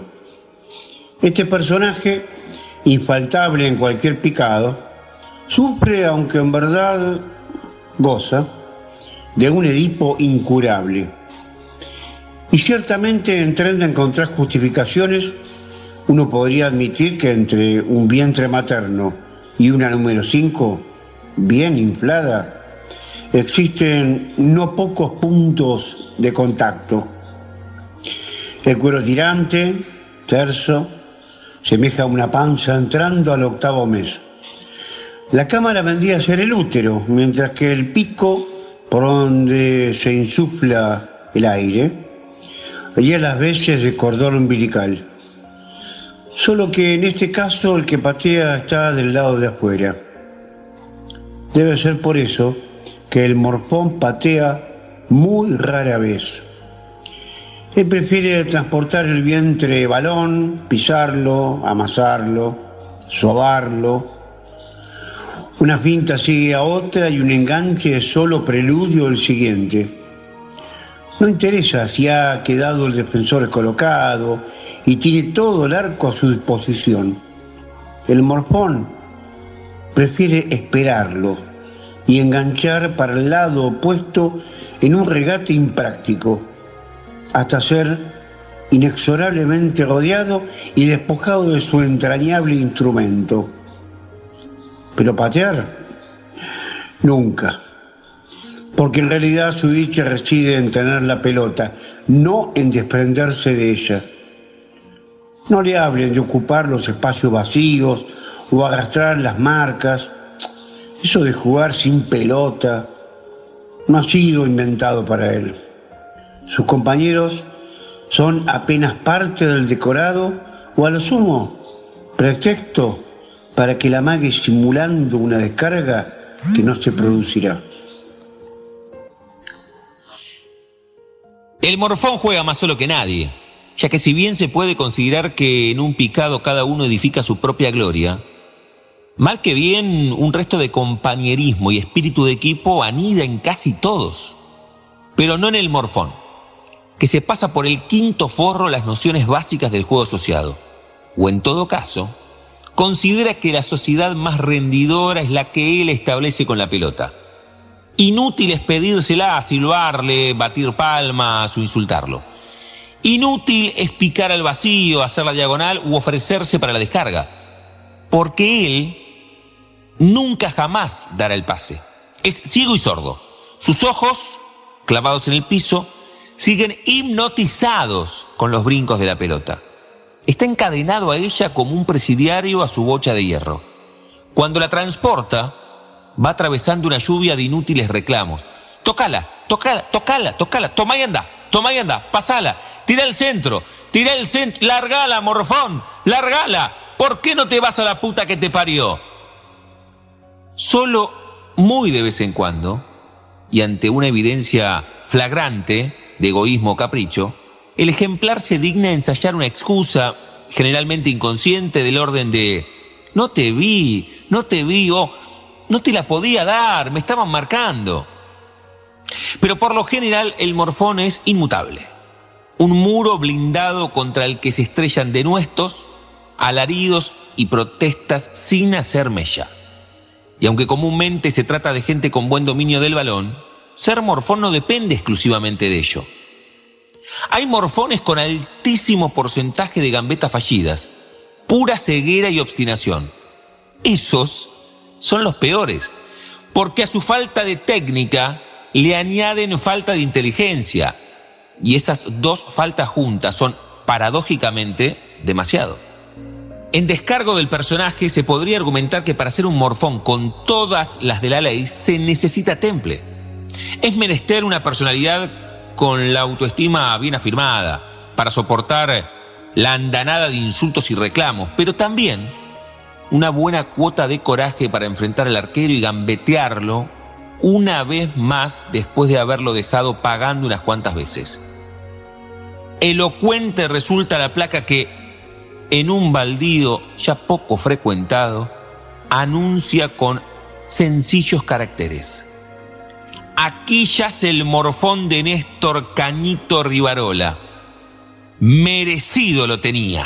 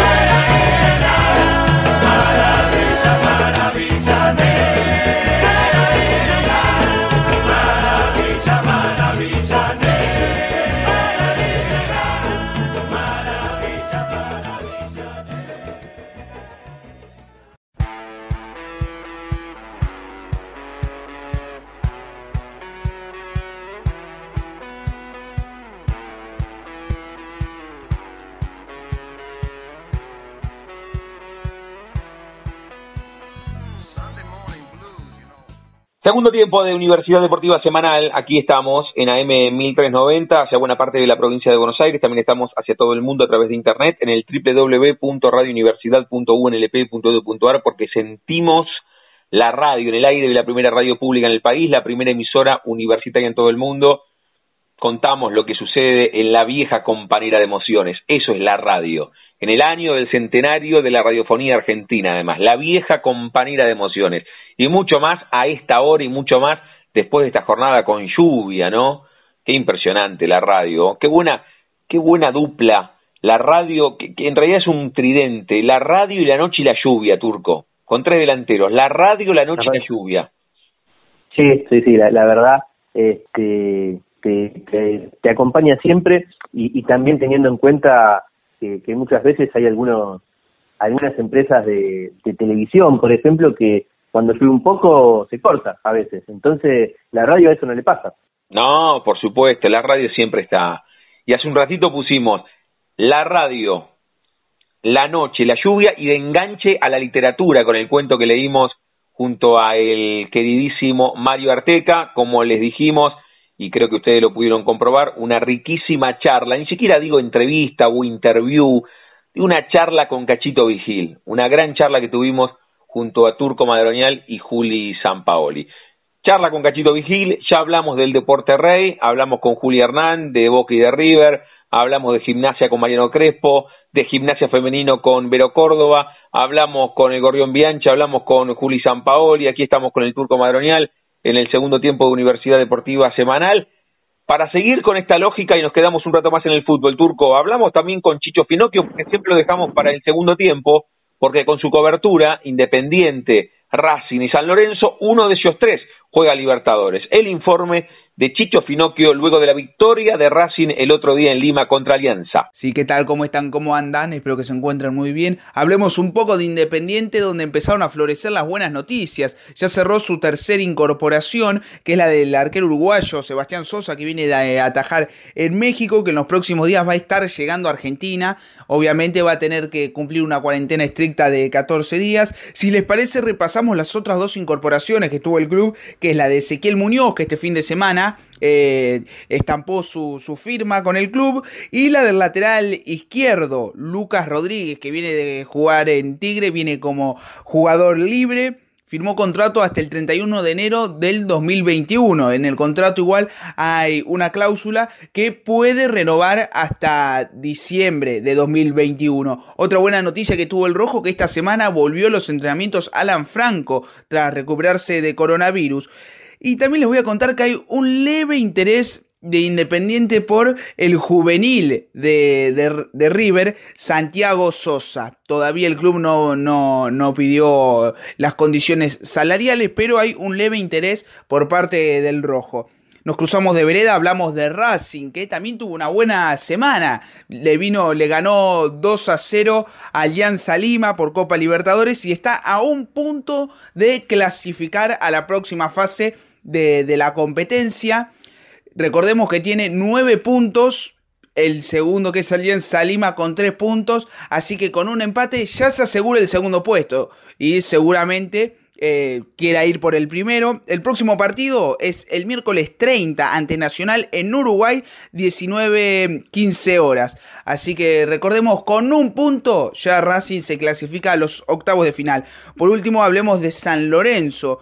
Un San Lorenzo que viene un poco tensa la cosa en los entrenamientos, en algunas peleas entre los hermanos Romero y los demás jugadores. Bueno, Ángel Romero esta semana volvió a entrenarse con, con el plantel y el jugador Alexis Castro volvió al club. Recordemos que estuvo en pre, eh, a préstamo en el Solos de México, rescindió, su re, rescindió ese préstamo en el club mexicano y vuelve a San Lorenzo a ver si puede tener a, alguna oportunidad. Les mando un saludo para todos. Hasta ahí la información de Independiente Racing y San Lorenzo. Chau. Ahí pasaba la palabra de Chicho Filopio con la actualidad de San Lorenzo, de Independiente y de Racing. Ahora nos metemos en el fútbol internacional, en el fútbol europeo. Nos cuenta Puma Gaspari de la actualidad del fútbol europeo. Buenas noches, ¿cómo les va? Bueno, vamos a hablar un poco de lo más destacado de este fin de semana y en la última semana del fútbol europeo, donde tenemos un nuevo campeón de la Supercopa de Europa, porque el Bayern Múnich le ganó en tiempo complementario al Sevilla por 2 a 1, campeón de la Liga de Campeones, ocho Bundesligas seguidas para el equipo alemán que parece ser el equipo sensación del momento, se quedó con un nuevo título, el bávaro frente al Sevilla de los argentinos Lucas Ocampo y Huevo Acuña. En cuanto a las ligas europeas, en la Liga Española se comenzó a disputar la fecha número 3, Valencia 1, Huesca 1, el Betis perdió 3 a 2 con el Real Madrid en un partidazo, lo iba ganando, lo dio vuelta el merengue. Finalmente el equipo de Zinedine Zidane y el Real Sociedad derrotó 3 a 0 en condición de visitante al Elche. El día de mañana, día domingo ya, va a debutar el Barcelona de Ronald Koeman después del el Messi Gate con Lionel Messi en la cancha con algunas figuras, algunas incorporaciones del equipo de Barcelona y sin Luis Suárez. Va a recibir como local al Villarreal. Mientras tanto, el Atlético Madrid, ya con Luis Suárez en sus filas, va a recibir como local al Granada, equipo sensación que ganó los dos primeros partidos de esta liga española. Nos mudamos a Inglaterra para contar que el Manchester United le ganó 3 a 2 al Brinton, que el West Bromwich empató 3 a 3 con el Chelsea en un partidazo del día de hoy y que mañana día domingo va a tener los partidos destacados de Sheffield contra el Leeds de Marcelo Bielsa, Tottenham de José Mourinho contra el Newcastle, Manchester City frente al Leicester y el día lunes el partido destacado va a ser el Liverpool frente al Arsenal, un clásico. Vamos para Italia ahora con el Atalanta que le ganó 4 a 2 con gol incluido de Papu Gómez al Torino. El Cagliari perdió 2 a 0 frente al Lazio en condición de local. En un partidazo de día sábado, el Inter con un gol de Lautaro Martínez derrotó 4 a 3 a la Fiorentina y en lo destacado del día domingo Napoli-Genoa y Roma-Juventus, clásico también en el fútbol italiano. Por el lado de Francia, para cerrar este recorrido europeo, el Rennes derrotó el día de hoy 3 a 0 al Saint Etienne. El Olympique de Marsella, en condición de local, igualó 1 a 1 frente al Metz. Y el partido destacado del día domingo va a ser el Reims, que va a recibir como local al campeón Paris Saint-Germain. Abrazo, hasta la próxima semana. El informe de Puma Gaspari con lo más importante de las principales ligas del mundo y cómo les va a los argentinos. Hablando de argentinos, es imposible no linkear las principales ligas del mundo turco con el seleccionado argentino y la palabra de Scaloni, ¿no? Que habló en las últimas horas, pensando en el 8, 8 de octubre, juega Argentina. 8 de octubre juega 8 y 11 serán los partidos de, la Argentina, donde ya empezó a eh, confirmar eh, jugadores de, del ámbito local, digo, porque la primera lista fue toda de, del ámbito del extranjero y que ante alguna pregunta no descartó y dice, esos caen de Maduro, como son Salvio, Andrada, Armani, Montiel y Martínez Cuarta. Se cae de Maduro. Están claros los jugadores que vamos a convocar del medio local, son los que vinimos llamando, fue lo que dijo. No descartó tampoco que esté Nacho Fernández. Qué bien, ¿eh? Qué bien estaría que estuviese Nacho, que ha mantenido el nivel otra vez, otra vez en un altísimo, altísimo nivel, el ex jugador de, de gimnasia. Entonces, el 8 y el 11, las eliminatorias.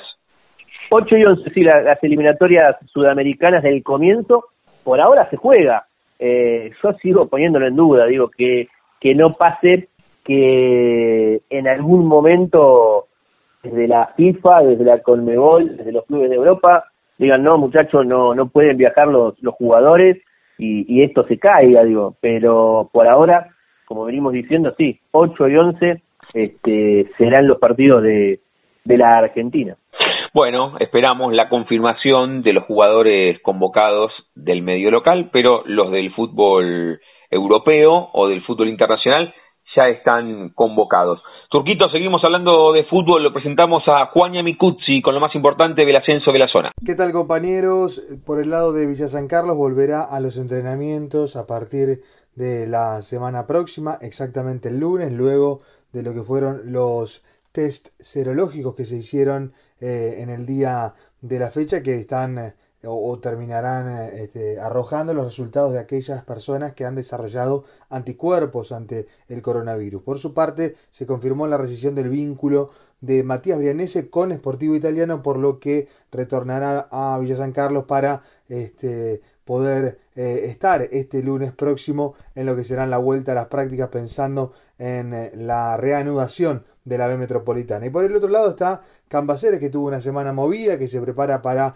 volver a los entrenamientos el 5 de octubre, porque los testeos se van a estar dando entre el 1 y el tercer, el primer día y el tercer día de octubre próximo. Pero antes las novedades tuvieron que ver con tres refuerzos que llegaron. Uno, oriundo de Nigeria, Israel Verasimpiri, que es un enganche de 20 años, y después dos colombianos, Gerson Andrés Álvarez Echeverry y Keiner David Márquez Cabeza, eh, ambos son volantes y de 22 años, refuerzos para el equipo del Negro Agüero. Y por último, Cambaceres, mientras aguarda por volver a los entrenamientos, sigue desarrollando actividades en la construcción, sobre todo en la parte de lo que será la base del gimnasio cubierto que se está pensando para construir eh, sobre la calle Sáenz Peña en el estadio 12 de octubre que el Rojo tiene en Ensenada. Ahí pasaba Juan Yamicusi con la actualidad del fútbol de la zona, nos seguimos quedando en la zona, nos cuenta Seba Morzone de la Liga Amateur Platense. Hola chicos, ¿cómo están? Compañeros de Universidad Deportiva y también el saludo para toda la audiencia. Bueno, hoy con respecto al fútbol amateur voy a contar una noticia que se conoció hace unas horas nomás. La Liga Amateur Platense en el 2021 tendrá una nueva disciplina, será la, la primera vez que lo haga. Estamos hablando del futsal.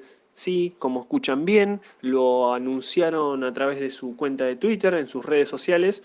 Que el próximo 30 de, del mes en curso, en septiembre, a través de Zoom, eh, van a estar realizando un- una charla introductoria para dirigentes, para árbitros y para toda persona de- del fútbol amateur que, que quiera interiorizarse cómo será, eh, cómo desarrollarán este tema. Eh, así que bueno, en el 2021 tendremos una nueva actividad, hablamos de fútbol, sala, que hoy por hoy, como para ampliar un poco, eh, Gimnasia es el único club aquí en la región que, que desarrolla esta actividad, este deporte hace varios años ya. Así que bueno, el fútbol amateur se despliega por el futsal. 2021 tendremos una nueva actividad. Así que bueno, esta es una buena noticia dentro de las que estamos dando eh, últimamente con respecto a que no hay actividad, que no hay entrenamientos, que no hay competencia oficial. Así que bueno, veremos cómo se desarrolla este tema con el transcurso de las semanas.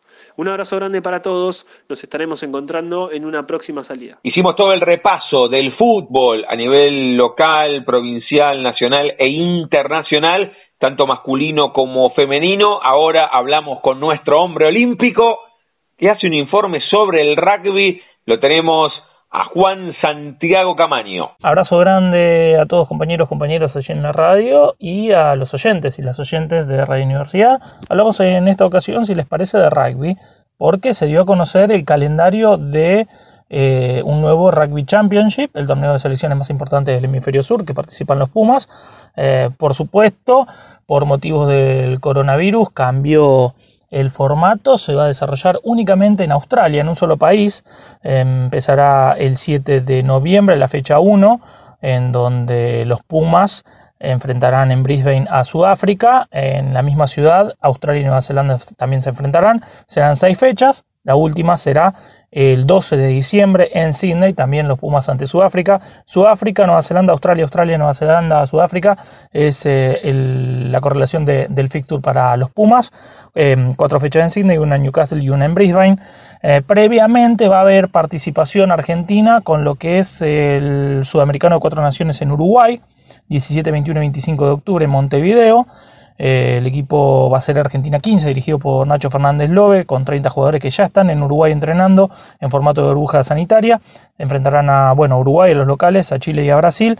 Algunos jugadores que agarren, que hagan ritmo y se destaquen van a ir a la gira por, Sudaf- por Australia, al Rugby Championship que se disputará en Australia, como dijimos, con la mayoría de los Pumas que se quedaron acá entrenando eh, en nuestro país se destacará seguramente mucha rotación. Importante eh, para el ingreso a las arcas de, dinero de este Rugby Championship para la UAR, para la Unión Argentina de Rugby, donde hubo en estos meses muchos contratos rescindidos.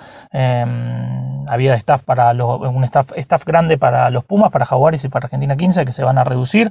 Y de hecho, por ejemplo, un éxodo de jugadores importantes de Jaguares que se ha ido a Europa que no van a participar en esta ocasión con los Pumas, pero Mario Ledesma, el head coach, los puede citar en cualquier momento. Uno de los casos más conocidos, por ejemplo, el de Agustín Crevi, el capitán, ex capitán de los Pumas, de los Jaguares, surgido acá en San Luis, en La Plata, eh, que ya está en London Irish, se fue de Jaguares. El éxodo también incluye, por ejemplo, nombres como Matías Morón, Guido Petti, Orlando de la Fuente, Kremer, varios jugadores han ido a Europa teniendo en cuenta el contexto actual en, el que estamos. Eh, lo importante entonces, 7 del 11 en Brisbane, eh, los Pumas se enfrentarán la fecha 1 ante los Springboks sudafricanos, terminará el 12 del 12, un poquito más de un mes de actividad completa todos los fines de semana. Mm, Importante para destacar que tanto Nueva Zelanda y Australia hace tres meses que vienen con actividades en sus ligas locales, así que bueno, eh, va a ser seguramente un torneo muy duro para el seleccionado nacional. Eso es todo por el rugby y bueno, nos volveremos a hablar y estaremos en contacto entonces la semana que viene. Abrazo enorme, saludos a todos y a todas. Y el rugby que ya está confirmando lo que va a ser su temporada, también lo empieza a hacer el básquet y lo cuenta Álvaro Mataruco. Buenas noches para todos. En la semana tuvimos buenas noticias con respecto a la actividad del básquetbol argentino porque se terminó de confirmar Córdoba y Villa Carlos Paz van a ser las burbujas en donde la Liga Nacional de Básquetbol va a volver en el mes de noviembre. Ya lo habíamos comentado anteriormente, había tres opciones y la provincia de Córdoba en un radio de 100 kilómetros va a tener a los 20 equipos de la Liga Nacional. Los equipos ya empezaron a entrenar y falta ahora para que se termine de oficializar todo desde el gobierno nacional. Eso por el lado de la Liga Nacional. Por el lado de la Liga Argentina se sabe que va a comenzar la actividad recién el año que viene, posiblemente en enero, pero Gimnasia se empieza a mover para asegurar algunas fichas, sobre todo lo que tiene que ver con los jugadores mayores. Primero confirmado, Gabriel Cejas, ex jugador de Estudiantes de La Plata del torneo federal, bueno, asciende una categoría y va a representar al Lobo. Y luego la otra ficha confirmada es la de Pablo Alderete, quien había sido uno de los mejores jugadores la pasada. Bueno, el pivot va a seguir formando parte del equipo tripero.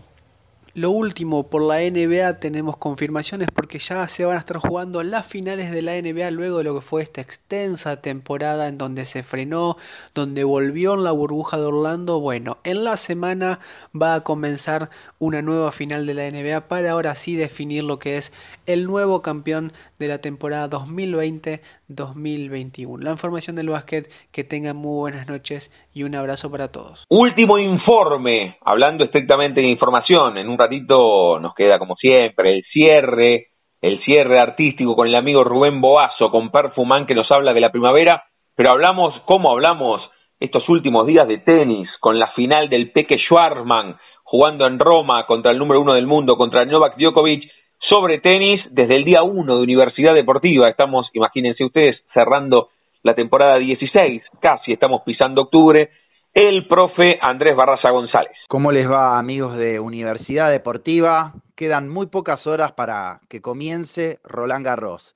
En este año 2020 tan especial, el último Gran Slam del año. Eh, suena raro decirlo así, pero bueno, cambio de calendario, obviamente por la pandemia, y Roland Garros que se va a jugar en un clima otoñal, con frío, con nuevas pelotitas más pesadas. Ya Rafa estuvo hablando al respecto, dice que son una piedra, bueno, esto lo veremos este, en, en el correr de los partidos. Otra novedad también es que se jugará por primera vez con iluminación artificial, tendremos jornadas nocturnas en Roland Garros y también en el Philippe Chatrier el techo que se estrena. Este, la novedad es el techo retráctil. Después de tantos años, todos los Grand Slam fueron cubriendo sus estadios principales. Le tocó el turno a Roland Garros.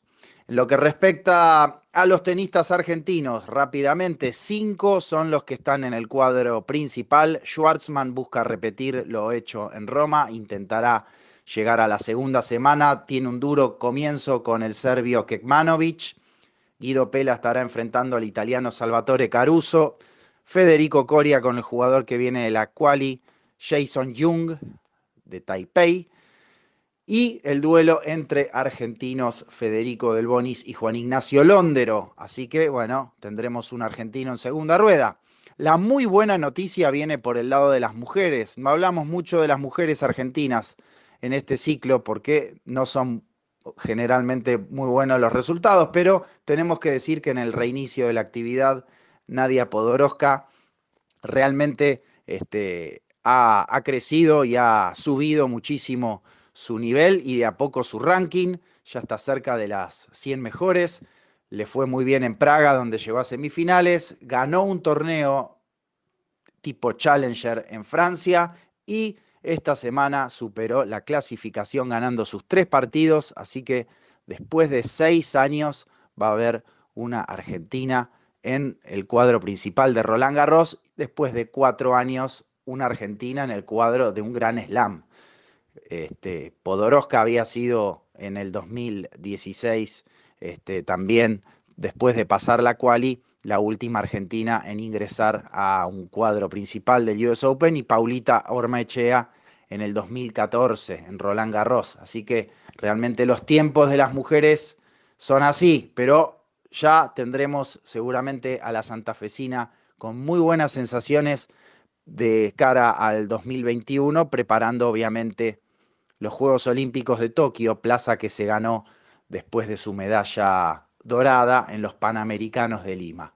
Tenemos a los varones, tenemos a las mujeres, tenemos todo listo para empezar a vivir el último Gran Slam del año y después veremos cómo sigue esto con tantas idas y venidas respecto del COVID-19, tantos desarreglos, desatinos este, reglamentarios en cuanto a bueno, las exclusiones, las suspensiones, no sé cómo decirle que a veces los organizadores del torneo este, no son o no tienen las mismas, este, no, utilizan la misma vara para tratar a unos o a otros jugadores. Eso será materia de análisis este, para, para más adelante. Lo cierto es que lo tenemos a Nadal, que llega buscando su título número 13, y obviamente a Djokovic, que está ahí este, metido como, como candidato para, para poder también este, ganar un nuevo Grand Slam y seguir acercándose a la marca de Nadal y de Federer en cuanto a títulos conseguidos. Les mando un abrazo y estamos en contacto. Ahí pasaba la actualidad ya del tenis con el profe Andrés Barraza González. Ya estaremos prendiditos a lo que va a ser el comienzo de Roland Garros y hablamos también de lo que tiene que ver con el automovilismo porque hoy se estará disputando el Gran Premio de Rusia allí con Lewis Hamilton en lo más alto, ya con 91 grandes premios, este, consiguiendo su pole position, así que Lewis Hamilton otra vez en lo más alto con Mercedes, no le fue bien a Ferrari, que me parece que va a apostar todo. La próxima temporada y yo diría más a la temporada 2022. En lo que tiene que ver, Dani, con el automovilismo aquí en la Argentina, hoy tendremos Super TC 2000, una linda carrera que va a estar disputándose en el Autódromo de Buenos Aires y también estará corriendo el TC Pista en San Nicolás junto con las TC Pickup en una doble fecha, dos carreras de las TC Pickup, así que lindo para ver en el mediodía argentino al que ellos que les gusta el automovilismo. Muy bien, no lo decimos mucho turco, pero está trabajando impecablemente bien en redes sociales nuestro compañero Chicho Finocchio, ¿eh? tanto en Facebook, en Twitter, en Instagram, impecable. Además, ustedes pueden no solamente ver lo que pasa con la actualidad del deporte, sino también otra vez, otra vez no, algunos no pueden escuchar el programa a esta hora y bueno, Chicho ahí se encarga de subirlo a Spotify, así que en las próximas horas está colgado el programa completo, no solamente este programa, el undécimo, sino que están todos los programas colgados y todas las entrevistas.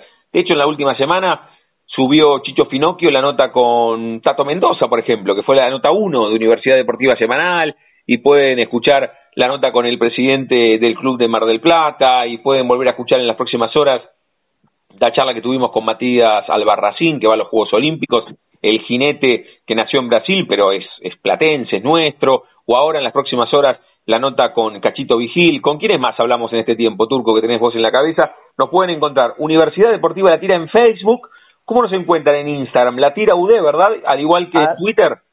Exacto, arroba la, la tira UD, también, bueno, pueden escuchar eh, la nota que hicimos con, con el peleador de boxeo callejero, con Leandro Torres, eh, con quién más este, hemos hablado, con Chandía, este, también una muy linda Con charla. Carlos Chandía, con el amigo de básquetbol turco que hablamos. Con Silvio Santander, el técnico Con Silvio de- Santander, tuvimos buenas charlas, mira, Silvio Santander, Chandía, Cachito Vigil, Matías Albarracín, buena, Tato Mendoza, buenas charlas hemos tenido. Hemos tenido bu- buenas charlas hasta aquí, la verdad que, que hemos tenido lindas charlas eh, y también aquellos que, que no tienen un nombre tan reconocido, digo, porque cuando hablamos con Matías Saldívar, si uno dice, eh, vamos, vamos a hablar con Matías Saldívar, capaz que no dice nada, pero cuando uno cuenta la historia de un club en Mar del Plata que en el medio de, de la pandemia fue fundado, que tiene lo primero que tiene es fútbol femenino, vos decís, apa, está buena la charla, qué, qué, buena, qué buena historia. Bueno, eh, no solamente digo solo los que tienen este el nombre que, que ya uno dice Cachito Vigil, que uno dice, dice Tato Mendoza, que uno dice este Chandía, saben quiénes son, sino también aquellos que, que no tienen tanto nombre, las charlas fueron muy, pero muy buenas. Sí, le vamos a decir a Chicho que haga, que haga un saldo de todas las charlas que tuvimos en este tiempo, porque ahora hemos decidido también, porque también lo, lo contamos esto, que estaba durando muchísimo el programa y terminábamos casi hasta las 4 de la mañana, casi tres horas,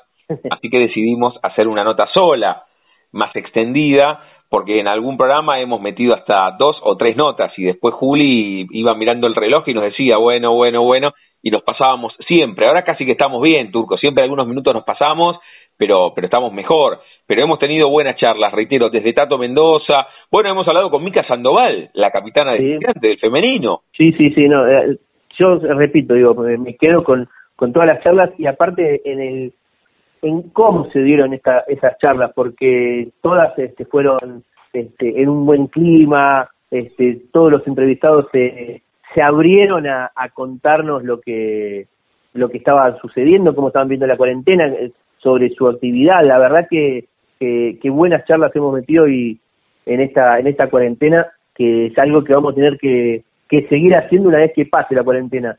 Yo yo siempre en este en este tiempo eh, me voy preguntando qué nos va a dejar la cuarentena, qué qué cosas que no hacíamos antes y empezamos a hacer en la cuarentena se van a seguir haciendo, digo. Una cosa es el teletrabajo, puede ser, bueno, eh, también ver eh, eh, nosotros qué, qué nos va a ir dejando, me parece que las charlas eh, es algo que nos va a dejar este para la Universidad Deportiva. Bueno, estamos cerrando Universidad Deportiva Semanal, vale, cerrando el programa número 11, el capítulo undécimo, todas las charlas que fuimos teniendo ¿eh? y que ustedes pueden reescuchar, revivir o algunas mirar también, porque las hacemos vía Zoom, la de Tato Mendoza, la de Mica Sandoval, la de Silvio Santander, la del amigo entrenador de arqueras del Atlético de Madrid, Turco, la semana pasada. Andrés. Coronado. Andrés. Coronado. Andrés Coronado, la de Carlos Chandía, muchísimas vía Zoom, ¿no? Estoy bien. ¿Quién más? El, el amigo peleador marplatense también. Sí, sí, sí, la, la verdad que bastantes también fueron por, por Zoom, esto que nos dio, como digo, este, la, la cuarentena este, nos ha dado también, así que, que seguir, este, vamos a seguir todavía con esta, con estas charlas. Bueno, bueno, no contemos, pero ya también tenemos programada una charla para la semana que viene, una linda charla distendida, cerca de 40 minutos, hablamos vía Zoom, así que muy, pero muy disfrutable de nuestra parte. Espero que ustedes también, que están del otro lado, que puedan escuchar el programa completo vía Spotify, reitero, o después la segmentación que hace Chicho de cada una de las notas. Se mete en Instagram, arroba la tira UD, ¿eh? nuestra sigla de Universidad Deportiva, arroba la tira UD, en Instagram, también en Twitter y en Facebook, Universidad Deportiva La Tira. Todo dejando los guiones, eh, los guiones no, los espacios. La barra espaciadora. Universidad Deportiva La Tira, que hace un montón de años tenemos ese lugar en Facebook. Nos vamos, Turquito, hoy con Perfo y la música, ¿eh? El Perfo y la música de Spinetta. De mi parte, invitarlos también mañana a la medianoche. Tenemos La Frontera, capítulo 271. Le ponemos número con el Pumita Gaspari, que aquí habla de fútbol internacional y además invitamos a meterse en la Cueva Cultural, que es un lugar espectacular, un lugar espectacular con la dirección del Puma Gaspari. Ahí escuchan música, tienen cuentos, tienen entrevistas, la Cueva Cultural y siempre está bueno darse una vuelta por la página del Puma. Mañana tenemos entonces a la medianoche en la frontera a Diego Pérez y a Chichilo Viale. Y a la medianoche, de lunes a viernes, estamos con Arteca y con Lasta y de vez en cuando se suma el turco. Estamos en vivo de 0 a 2 haciendo la trasnoche de Radio Universidad y al Turquito Madronial lo escuchan de 9 a 12 en simultáneos, en simultáneo, tanto en AM 1390 como en Universidad 107.5 con Matías Bongiovanni y con Marcos Claverino. Turquito, seguís con el Instagram recomendando películas y series, ¿verdad? Sí, sí, exactamente. Sigo allí con Contraplano OK, este, con las novedades que va trayendo este, el, el cine y también la, la televisión con, con lo que tiene que ver con, con las series. Que tenemos que recomendar eh, la semana próxima, Turco, o le decimos al profe, o lo haces vos, recomendar la serie de Guillermo Vilas. Sí, le, le digo que la, la gente de la, la producción ya está tratando de, de poder hablar con, con alguien, con el director o algunos de Bueno. los productores de, de la serie. Bueno, ahí también, La ah, habla- habla- hablando de esto, la hablamos con, trabajando mucho. hablamos, hablamos con el director del documental Prode también. Prode, sí, que, que fue presentado en Barcelona en estos días. El documental el, Prode. El, el documental Prode. Llegó, llegó a, a Barcelona. Turquito, la seguimos, ¿eh? La seguimos, le mandamos un beso enorme a Juli Sampaoli, que ahí nada grave, pero tuvo un inconveniente mientras estábamos haciendo el programa y presentábamos los informes y que ya la vamos a recuperar para la semana próxima. Turquito, se viene el amigo Perfumán, el amigo Perfumán y un amor de primavera que anda dando vueltas. Llueve, llueve y llueve, amor. Amor de primavera que andas dando vuelta, lluvia. Lluvia que vas a lavar las bellas flores, les vas a quitar tu perfume. Era un septiembre de 1974. Yo tenía 18 años y estudiaba en 8 y 38, el comercial Manuel Belgrano, número uno, y trabajaba en una empresa de limpieza. Y un 21 de septiembre, en Macondo, en Macondo cantaba Sergio Denis, explotaba Macondo. Armando lo veo, lo veo que estaba hablando con una rubiecita y al lado estaba con ella una, una amiga, una amiga, una colorada pecosa, blanca, blanca, blanca, porque no tomaba sol, le hacía mal el sol. Y tenía los pelos como a ese corto, corte afro, así, que es como una, una pelota, ¿no es cierto? Todos rulos, todos rulos, era afro, afro.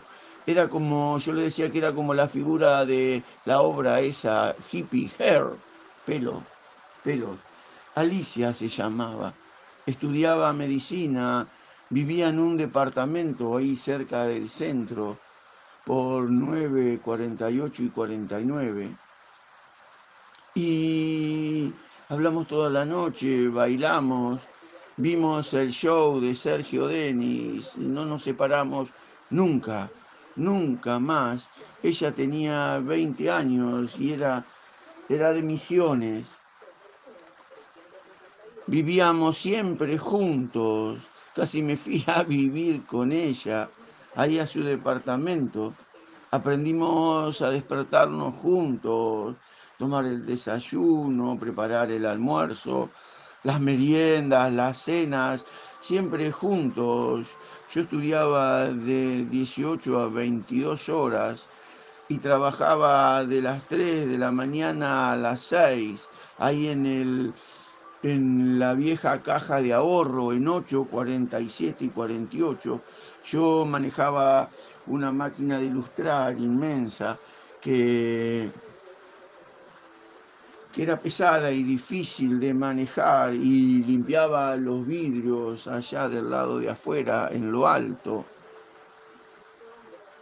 Allá la facultad le ocupaba le ocupaba mucho tiempo de las mañanas y algunas tardes también. Ella ya estaba cursando cuarto año.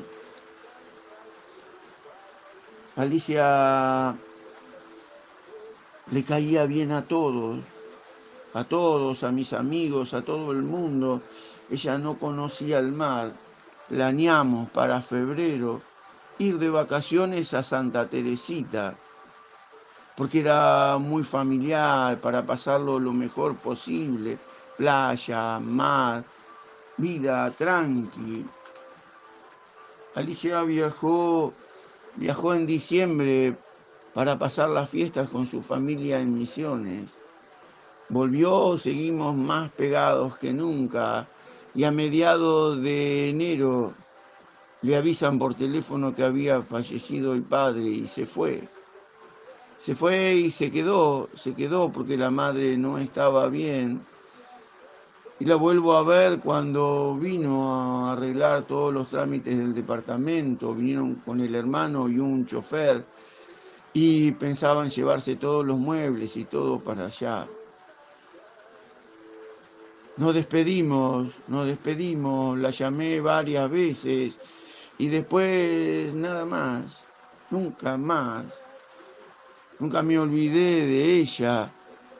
Vivimos tantas cosas juntos. A lo lejos, a lo lejos puedo ver un amor de primavera que anda dando vueltas y vueltas.